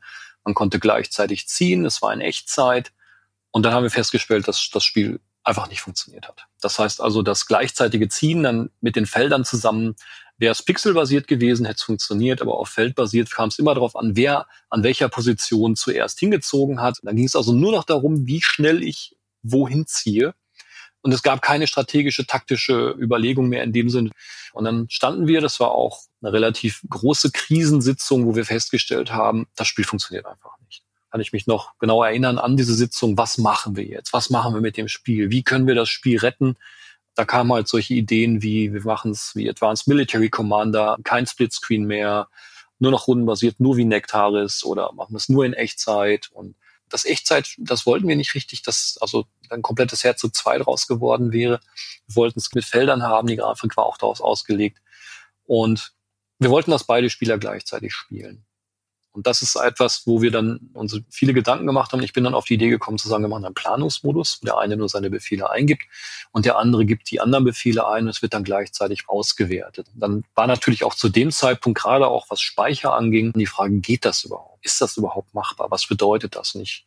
konnte es gar nicht richtig beantworten. Ich hatte mir auch keine Gedanken über die technische Umsetzung gemacht. Wir haben es dann einfach ausprobiert und geguckt für ein paar Wochen, ob das funktionierte und ob das hinzukriegen ist. Und das war dann Battle Isle. Und das ist jetzt auch nicht das erste Entwicklerstudio und schon gar nicht das letzte, dem das passiert, dass sie halt relativ weit kommen in der Entwicklung eines Spiels, relativ stark oder konsequent ihrem Plan folgen, ihrer Idee folgen, da ein ganzes Jahr reinstecken und immer auf den Moment warten, wann es denn jetzt anfängt, Spaß zu machen. Und das habe ich wirklich original in den wenigen Spieleproduktionen, an denen ich ein bisschen mit beteiligt war in meiner Zeit in der Spielebranche, schon genauso erlebt. Wir haben uns ein Spiel angeguckt, zwölf Monate lang, und der Game Designer hat immer gesagt, warte, mit der nächsten Änderung, dann kommt der Spaß. Also man muss es schon Blue Byte und insbesondere Bernhard Evers zugutehalten, dass sie das Projekt nicht aufgegeben haben an dieser Stelle oder gesagt haben, okay, zurück ans Reißbrett, wir müssen nochmal von vorne anfangen, sondern dass sie den richtigen Dreh gefunden haben, um es doch noch zu retten. Aber das erklärt, warum Battle Isle so ist, wie es ist, warum es jetzt diese Unterscheidung zwischen dem Angriffs- und dem Bewegungsmodus gibt, warum es diese Planungsphase gibt, weil es im Endeffekt der Kompromiss war, den sie hier eingehen mussten, um die Echtzeit wieder rauszunehmen und gleichzeitig aber den Zweispieler-Modus zu behalten. Und aus der Not geboren ist damit ein originelles Spiel, das, weil, wie gesagt, es im Battle Isle 2 ja dann schon wieder weg ist, auch ein sehr starkes Alleinstellungsmerkmal hat. Vielleicht noch mit Ausnahme des von dir schon erwähnten History Line, wo das System noch genauso ist wie im Battle Isle. Genau, haben aus der Not eine Tugend gemacht und dadurch was Einzigartiges geschaffen. Das ist schon ein ganz schön cooler Move. Das muss einem erstmal einfallen unter Druck in so einer Situation, wenn man denkt, man hat jetzt vielleicht ein Jahr in den Sand gesetzt und die Firma geht pleite. Ja, aber, und auch das ist etwas, was Bluebyte an dieser Stelle auszeichnet und das ja sehr kleine Team von Bernhard Evers, die das damals dann fertig gemacht haben. Also sie haben diesen Twist gefunden, wie sie es hinkriegen. Sie haben sich dann aber auch da voll reingekniet, das zu einem polierten und möglichst optimierten Spiel zu machen. Vor allem was das ganze Interface-Design angeht, was die Gestaltung der Karten angeht, die, wie gesagt, sehr clever gewählt sind, auch im Zweispieler-Modus. Das sind herausfordernde und spannende Karten. Die Ausgestaltung der Einheiten, man hätte an vielen Stellen da noch viele Fehler machen können, Balancing-Fehler und so weiter. Aber es ist ein dafür, dass es ja ein Erstling ist, das erste Strategiespiel auch von Blue Byte, das erste professionelle Spiel von Bernhard Evers, dafür ist es ein geradezu wunderbar gelungenes Spiel. Und das gilt auch zum Beispiel für die von uns vorher schon ein paar Mal erwähnte Computer-KI. Zumal in jenen Zeiten ist es noch keine Selbstverständlichkeit, eine herausfordernde Computer-KI zu haben, die gleichzeitig nicht betrügt, sondern die nach den gleichen Regeln spielt wie man selbst auch. Bei einem runden Strategiespiel natürlich besonders wichtig. Und das ist etwas, auf das der Bernhard im Gespräch, das ihr beide hattet, auch hörbar stolz ist bis heute auf diese KI. Er erzählt das so. Der Battle Computergegner ist im taktischen Bereich enorm stark jeden Trick, alles, was ich kannte, habe ich in den Algorithmen gesteckt und der KI beigebracht. Und alles, was ich versucht habe, ist, dass der im taktischen Bereich sehr, sehr stark wird. Und das hat nachher auch funktioniert. Was mich absolut begeistert hat, ist, wenn der Computergegner angefangen hat, seine Einheit mit Flugzeug zu verlegen. Da hatte ich mir viel Mühe gegeben. Und dann die Überraschung der Leute zu sehen, dass sie überhaupt nicht damit gerechnet haben, dass auf einmal der Computer ein Flugzeug nimmt, dann sogar einen Panzer zum Schutz einlädt, den Walker einlädt und dann irgendwo hinfährt und dann noch zusätzlich dann kann man so wirklich sehen, wie die Leute gucken, aha, der lädt seinen Walker aus, mhm, die mache ich gleich platt und dann setzt er den Panzer genau davor. Und dann fielen die Kinder runter und dann so, öh. Das heißt also, die KI wurde dann so stark, dass der Spieler schon sehr aufpassen musste, weil die kleinsten Fehler werden sofort ausgenutzt, weil alles komplett berechnet wird. Das hat die KI sehr, sehr, sehr stark gemacht. Nach oben hin ging das dann weiter, dass ich versucht habe, das Ganze so auszubauen, dass sie anfing, Strategien zu entwickeln. Das ist natürlich sehr, sehr, sehr schwer, weil es wesentlich einfacher zu sagen, na ja, jetzt schieß mal mit der Artillerie zuerst und dann mit den Panzern. Oder versucht Ziele zu treffen, die sich nicht wehren können. Das sind ganz einfache Regeln, die man so einer KI dann beibringt. Aber zu gucken, wo ist die Frontlinie, wie fahre ich dahinter, welches Ziel greife ich denn überhaupt an und warum? Und dann noch Begleitschutz mitzunehmen. Und dann bin ich auf eine Sache gekommen, die die KI prinzipiell auszeichnet und ist das, diese Grundidee, dass der Spieler ja weiß, wie das funktioniert, das Spiel. Und die Battle Al-KI hört dann auf zu arbeiten, wenn der Spieler blockt, wenn er nichts macht. Dann wird sie ganz schlecht. Aber der Spieler versucht ja zu gewinnen und fährt auf die KI zu. Das heißt, sie muss nur im taktischen Bereich reagieren. Das ist eigentlich der Trick der ganzen Geschichte. Das heißt also für die, die nochmal Battle als spielen wollen, ich will euch nicht den Spaß verderben, aber wenn ihr ganz normal spielt, ist die KI am stärksten. Das liegt aber daran, dass ihr auf die KI zufahrt. Was ja auch dann das Ziel des Spiels ist, in den Karten versteckt, dass die Hauptquartiere erobert werden müssen. Da muss ich ja irgendwie hin. Und nicht zu Unrecht lässt er auf seine KI nichts kommen und finde auch, dass das ein ganz besonderer Teil dieses Spiels ist, dass die KI so stark ist, so clever ist und naja, Mai, vor allen Dingen so wenig dämliche Fehler macht, ja, weil KIs verlieren halt immer ihren Reiz mit den doofen Fehlern, die sie machen, wie zum Beispiel in Teil 2, wo die KI ja ein, zwei kleine Macken hat. Und die KI hat keine typischen Eigenheiten, die sie doof machen oder als KI erkenntlich machen. Die spielt einfach sehr vernünftig. Die nutzt die ganzen Regeln gut aus, die guckt auf deine Fehler, bestraft deine Fehler und die ist nicht passiv oder so wie manche KIs. Es ist einfach gut gelungen. Man merkt, da hat jemand oder hat das Team sein Spiel echt gut gekannt gut im Griff gehabt, haben alle an so vielen Stellen bei der KI, bei den Karten und so weiter die Stärken hervorgehoben und die Schwächen, die das System hat, unwirksam werden lassen und nicht betont. Ja, wie geht's dann weiter? Das Battle Isle kommt dann raus, ist ein erfolgreiches Spiel. Ich würde nicht sagen, dass es aus dem Stand damals so einen Klassikerstatus hatte, sondern dass es sich den erst so im Laufe der Zeit erarbeitet, aber es ist definitiv erfolgreich. Erfolgreich genug auch, dass Blue Byte erstens anfängt, Add-ons nachzuschieben. Für Battle Isle erscheinen zwei sogenannte Data Discs. Die eine heißt einfach nur Data Disk 1, die nächste hat dann zumindest einen Untertitel, der Mond von Kromos heißt die. Die erweitern das Spiel in erster Linie um weitere Karten. Mit dem Mond von Kromos kommen dann auch neue Einheiten dazu. Aber ansonsten ist es im Wesentlichen das gleiche Spiel. Es kommt mit Historyline direkten Ableger dann noch. Romane gibt's noch bei den Datendisks. Also dieses Ding mit den Romanen halten sie hoch. Stimmt. Die Produktionsqualität, dass sie da jetzt auch wieder Bücher beilegen. Auch wieder von mittelmäßiger Qualität, aber Mai, ja, immerhin sind die kostenlos dabei. Hm. Und geben einfach noch ein bisschen Lore zu dem Spiel, das ja sonst nicht so viel Lore hat. Blue Byte erkennt schon, was sie daran haben, glaube ich. Wie gesagt, sie machen mit Historyline diesen Ableger, der heißt ja auch deswegen Historyline, weil gedacht war, dass da eine ganze Serie draus werden sollte. So kam es dann nicht. Aber Battle Isle wurde ja dann zur Serie. Blue Byte vertreibt auch die Spiele, alle Spiele damals schon international. Das gilt auch für Battle Isle. Die Nachfolger tragen da dann auch teilweise andere Namen. Battle Isle 2 heißt dann zum Beispiel Battle Isle 2200 in der US-Version aus irgendeinem Grund. Ich verstehe es nicht genau. Aber die erscheinen also auf jeden Fall schon international. Historyline auch. Das heißt, The Great War 1914 bis 1918 kommt über SSI. Es vergehen also dann zwei Jahre, dann erscheint im Jahr 1994 Battle Isle 2 auch da kommt wieder eine Datendisk dann noch dazu und 95 legt Blue Byte dann nochmal nach mit Battle Isle 3. Der größte Sprung hier ist definitiv der vom ersten Teil auf den zweiten. Der vom zweiten auf den dritten ist dann vergleichsweise überschaubar. Das ist spielmechanisch sehr, sehr ähnlich. Da kommt dann hauptsächlich ein bisschen andere Grafik und vor allen Dingen Realschauspielsequenzen mit dazu. Wir sind da voll im Multimedia-Zeitalter, wo auch Blue Byte dann die CD umarmt hat.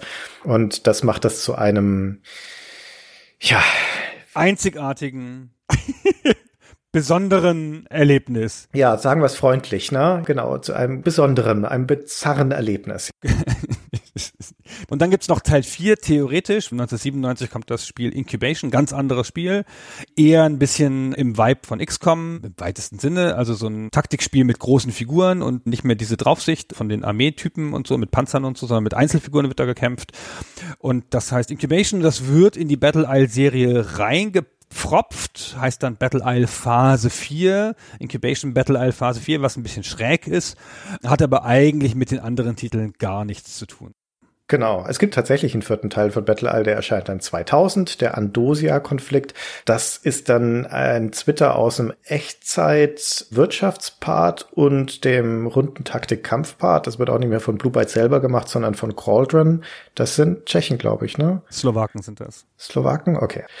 Das ist ein überkomplexes Spiel, das auch keinen großen Anklang mehr findet und die Battle Isle-Serie endet dann also offiziell nach nicht mal zehn Jahren mit diesem vierten Teil. Genau.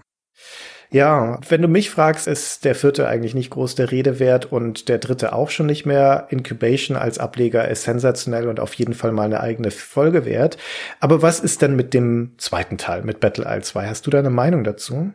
Battle Isle 2 ist, wenn man aus der heutigen Sicht dazu kommt, ist das wie Kuchen gegen das Trockenbrot des ersten Teils. Die ganzen Konventionen sind leichter zu verstehen aus heutiger Sicht. Das ganze Spiel ist viel verschwenderischer in seiner Komplexität. Das ist halt unendlich viel komplexer. Es gibt das total tighte Design auf, wirkt dadurch aus heutiger Sicht ein bisschen konventioneller. Von Anfang an fängt es gleich mit viel größeren Schlachten an. Und dann hat es Features hinzugewonnen, von denen man nach Spielen des ersten Teils nicht wusste, dass man sie unbedingt braucht, aber jetzt sind sie da. Es gibt Höhenstufen. Ja, U-Boote können tauchen. Es gibt Fog of War, man muss aufklären. Es gibt Wetterbedingungen, Flüsse können zufrieren.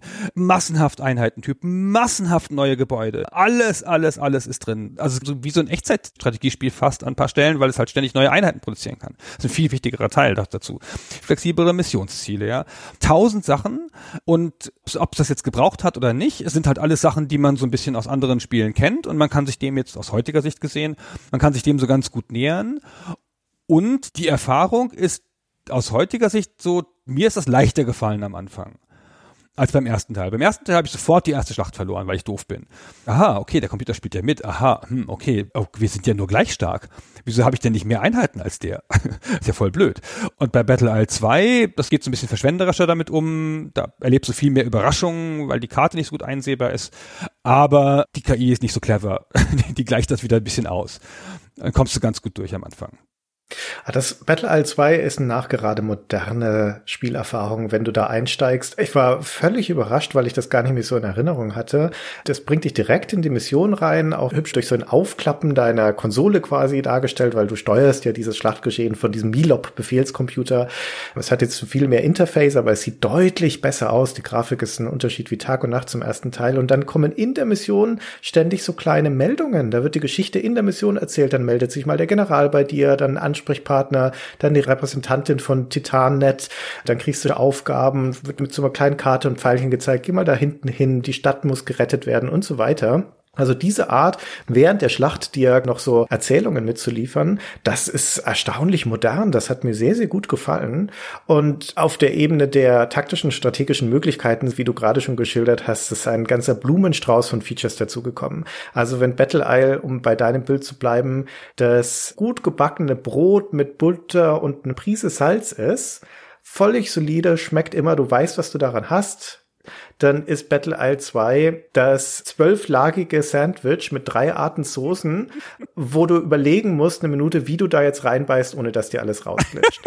weil es überfrachtet ist. Ich finde, du das gesagt hast. Mit Systemen. Ja, das ist richtig. Viel zu viel von allem.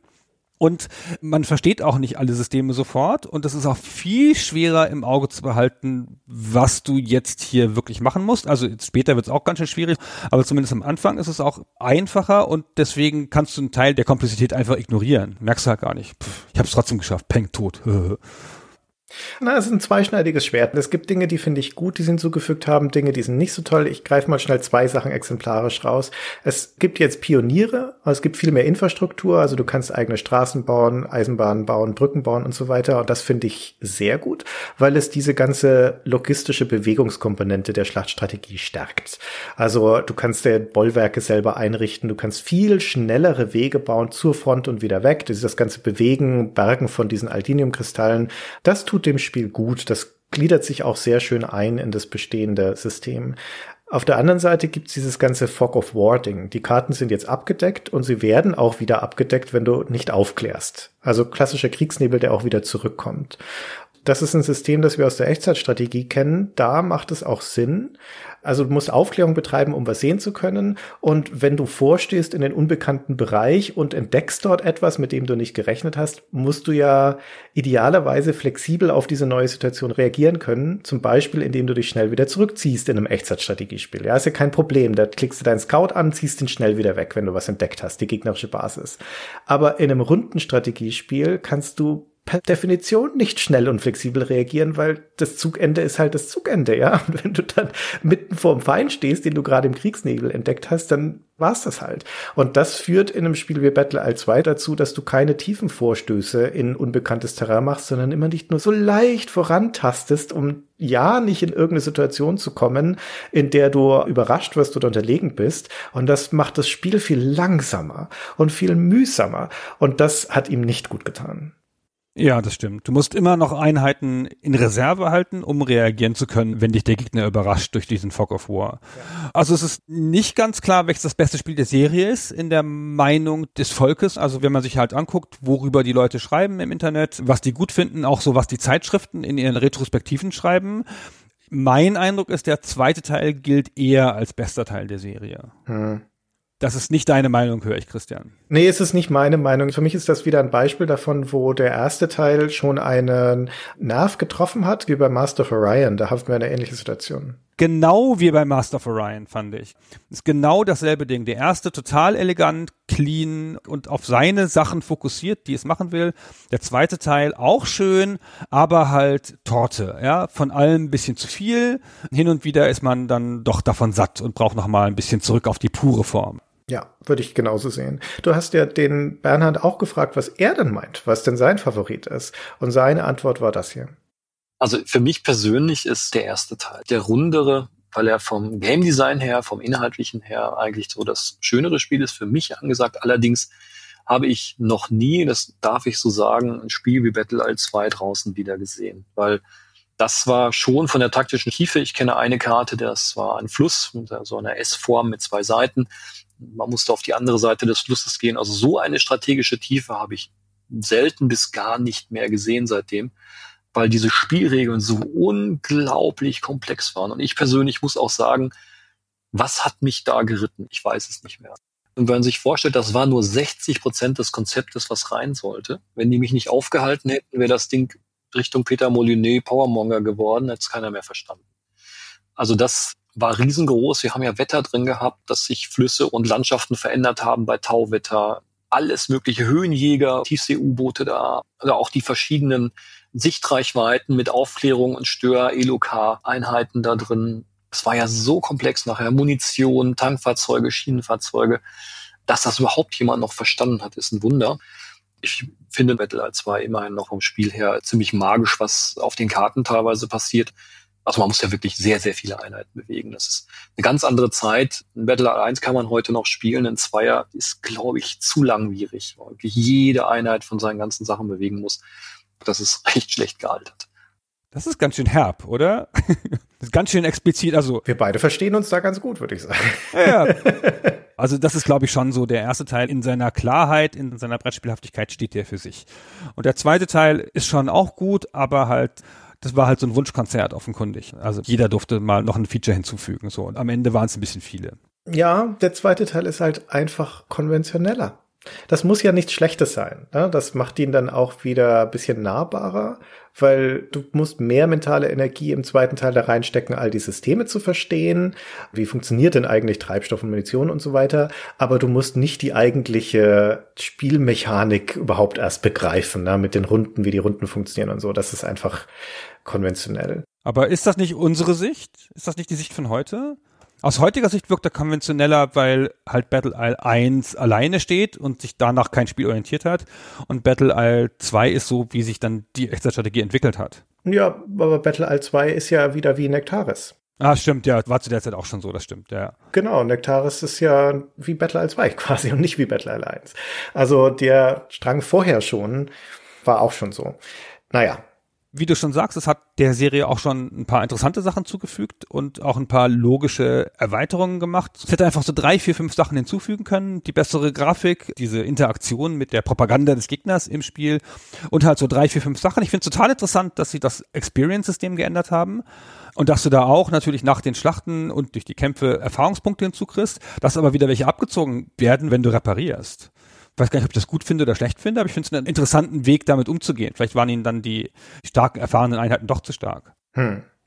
Also es ist legitim natürlich Battle All 2 ein gutes Spiel zu finden. Auch Battle All 3. Ich persönlich mag den ersten Teil wegen all der Dinge, die wir gerade besprochen haben, am liebsten aus der ganzen Serie. Aber insgesamt ist das eine starke und verdiente Serie. Und es ist sehr schade, dass sie dann eher so einen jämmerlichen Ausgang gefunden hat mit dem echt nicht sonderlich gelungenen Andosia-Konflikt. Und das aber auch in eine Zeit reingelaufen ist, wo es für die Rundentaktik einfach vorbei war, insbesondere auf dem PC und wo das sehr stark in die Nische abgeglitten ist. Also das hatte schon seine starke Zeit, auch treffsicher zum Höhepunkt in den frühen 90er bis in die Mitte 90er rein von dieser Rundenstrategie, insbesondere auf dem PC dann. Und da überdauert der Ruhm von Battle Isle bis heute weil es halt auch eine Serie ist, die nicht noch weiter in die Jetztzeit geht und jetzt schon der letzte Teil auch wieder 20 Jahre her ist, ist es natürlich auch ein bisschen insgesamt verklärt und weil es halt seitdem nicht mehr so viel Rundenstrategie gibt, ist der Ruf auch so ein bisschen übersteigert, finde ich. Und es gibt halt eine Reihe von Leuten, die sich das dann halt wieder wünschen. Es gab aber keinen neuen Teil. Es gab ja einen Nachfolger im Geiste mit Battle Worlds Chronos von dem deutschen Studio King Art, das die über Kickstarter finanziert haben. Also auch genau mit der Prämisse, ein Battle Isle-artiges Spiel zu machen. Mhm. Die hatten aber keine offizielle Lizenz, also mussten dann halt Kronos nennen, aber auch angelehnt, ne, Kronos an Komos und so, damit man das ein bisschen sehen konnte. Und sie haben versucht, von Ubisoft die Rechte zu kaufen, die King Art, das Studio aus Bremen. Und Ubisoft hat ihnen aber gesagt, dass sie generell keine Rechte an Spielen verkaufen. Mhm. Und dazu möchte ich eine kleine Geschichte erzählen. Erzähl weil nämlich fast hätten Bernhard und ich quasi ein neues Battle Isle gemacht. Okay. Nur für Mobile, weil ich habe damals bei der Flare Games gearbeitet, anno 2012 muss das gewesen sein. Und die Flare Games hat Bernhard Ewert eingestellt, der zu der Zeit gerade nichts anderes zu tun hatte, um mit dem ein Spiel zu machen, das hieß Battles Warplanet und sollte ein Mobile Game werden, ein rundenbasiertes asynchrones Mobile Game. Also man zieht abwechselnd, aber nicht am selben Gerät oder auch nicht in einem Spiel live, sondern man zieht, dann ist der nächste dran, wie Play by Mail. Bernhard brachte halt seine ganze Erfahrung mit aus Battle Isle und hat dann angefangen, dieses Spiel zu machen, ein Hexfeld-Spiel angepasst auf die Plattform. Entstand auch so vor meinen Augen, ne, das Spiel. Man konnte das spielen, gab Einheiten, funktionierte alles. Und dann hat Flare Games gedacht, ach, es wäre doch schön, wenn wir das einfach Battle Isle nennen könnten. wäre das nicht einfach viel schöner? Lass mal Ubisoft fragen. Und wir erinnern uns ja eben, der Jan Tyson von King Art hatte auch schon Ubisoft gefragt. Aber der Klaas Kersting von der Flare Games, der Chef und Gründer der Flare Games, kann sehr überzeugend sein und hatte gute Kontakte zu Ubisoft.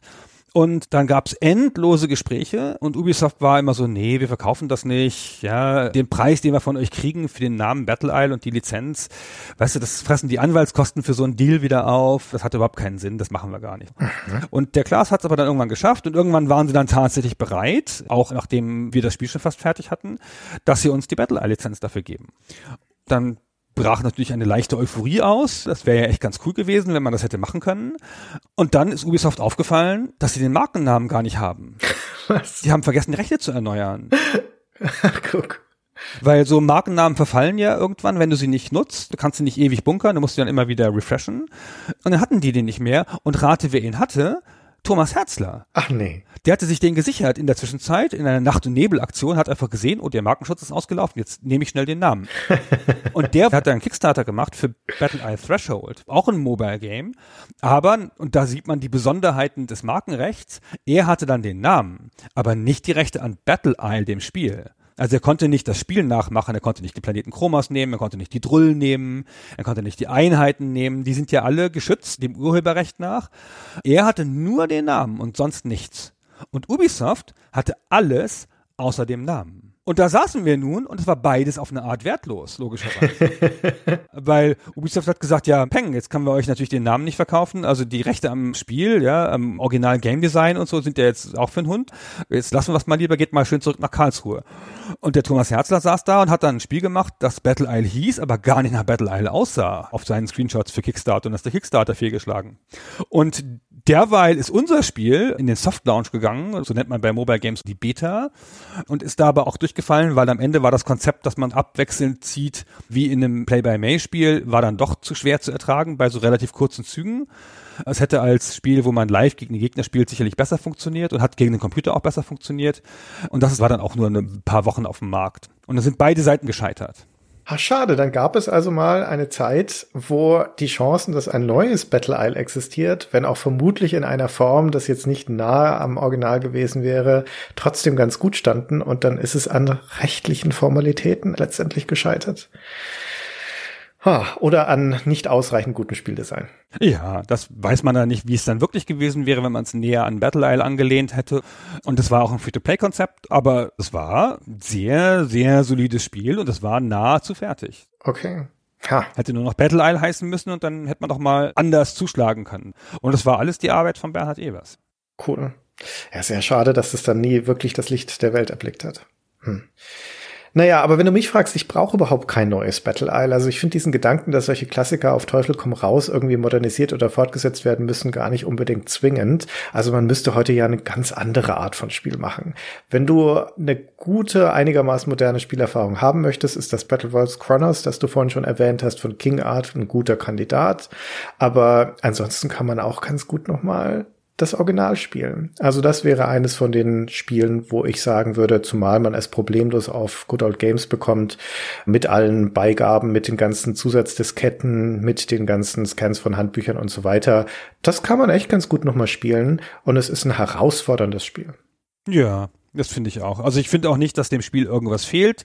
Man muss sich ein bisschen drauf einlassen, auf das alte Interface, aber das ist wirklich noch gut zu ertragen, finde ich.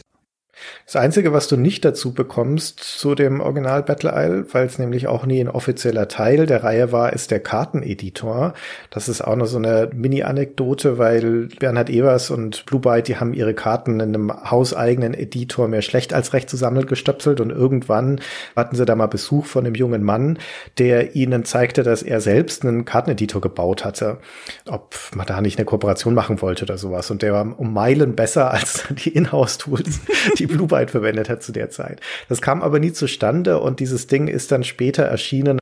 Ich weiß gar nicht, ob es kostenlos war oder ob es tatsächlich verkauft wurde, aber es hieß auf jeden Fall Battlefield Creator und kam nicht offiziell über Blue Byte. Von Christian Bärlage war das. Und ist 94 erschienen. Der Amiga Joker hat er sogar getestet und hat dem eine 80 gegeben. Lustig. Aber auch krass, das hat der Bernhard ja auch im Interview erzählt, wie krass, dass da so ein Typ kommt von irgendwoher, den, den du nicht kennst und hat dann einen besseren Editor gebaut. Denkt so, ach, fuck ey, wenn wir den gehabt hätten, als wir das Spiel gemacht hätten, das wäre gut gewesen, ha? Ja, es ist ja auch ein super logischer Gedanke, zu so einem Spiel, einem Hexfeld-Spiel, einen Karteneditor mit dazu zu liefern. Aber gab es nicht, wie gesagt, nicht offiziell, nur inoffiziell als diesen Battlefield Creator. Ja, Christian. Ja, so, Hast du alles gesagt, was du sagen wolltest, besonders zu Teil 1? Mehr als das. Du hast mehr gesagt, was du sagen wolltest. Das ist interessant. Habe ich dich aus der Reserve gelockt? ja, manchmal musste ich dir ja widersprechen, wenn du irgendeinen Unsinn erzählt hast. Einer muss es ja machen. Einer muss es ja machen. Okay. Und wie üblich sind wir jetzt durch. Das heißt, wir freuen uns auf eure Erinnerungen an Battle Isle, eure Meinungen dazu. Teilt sie gerne mit uns in den Kommentaren. Gebt uns eine freundliche Bewertung und einen Kommentar auf iTunes. Wir sehen uns auf unserer Webseite auf Patreon, auf Steady, wo auch immer ihr in Kontakt mit uns treten wollt, auf YouTube, auf Facebook, auf Twitter. Wir sind überall. Und Instagram. Hey, Instagram. Instagram. Ja, wir danken euch fürs Zuhören und ich möchte auch nochmal spezifisch dem Bernhard danken, der sich die Zeit genommen hat, mit mir da ausführlich drüber zu sprechen. Das war eine große Freude. Wie gesagt, wir veröffentlichen das Interview noch separat. Und ansonsten bis zum nächsten Mal. Bis dahin.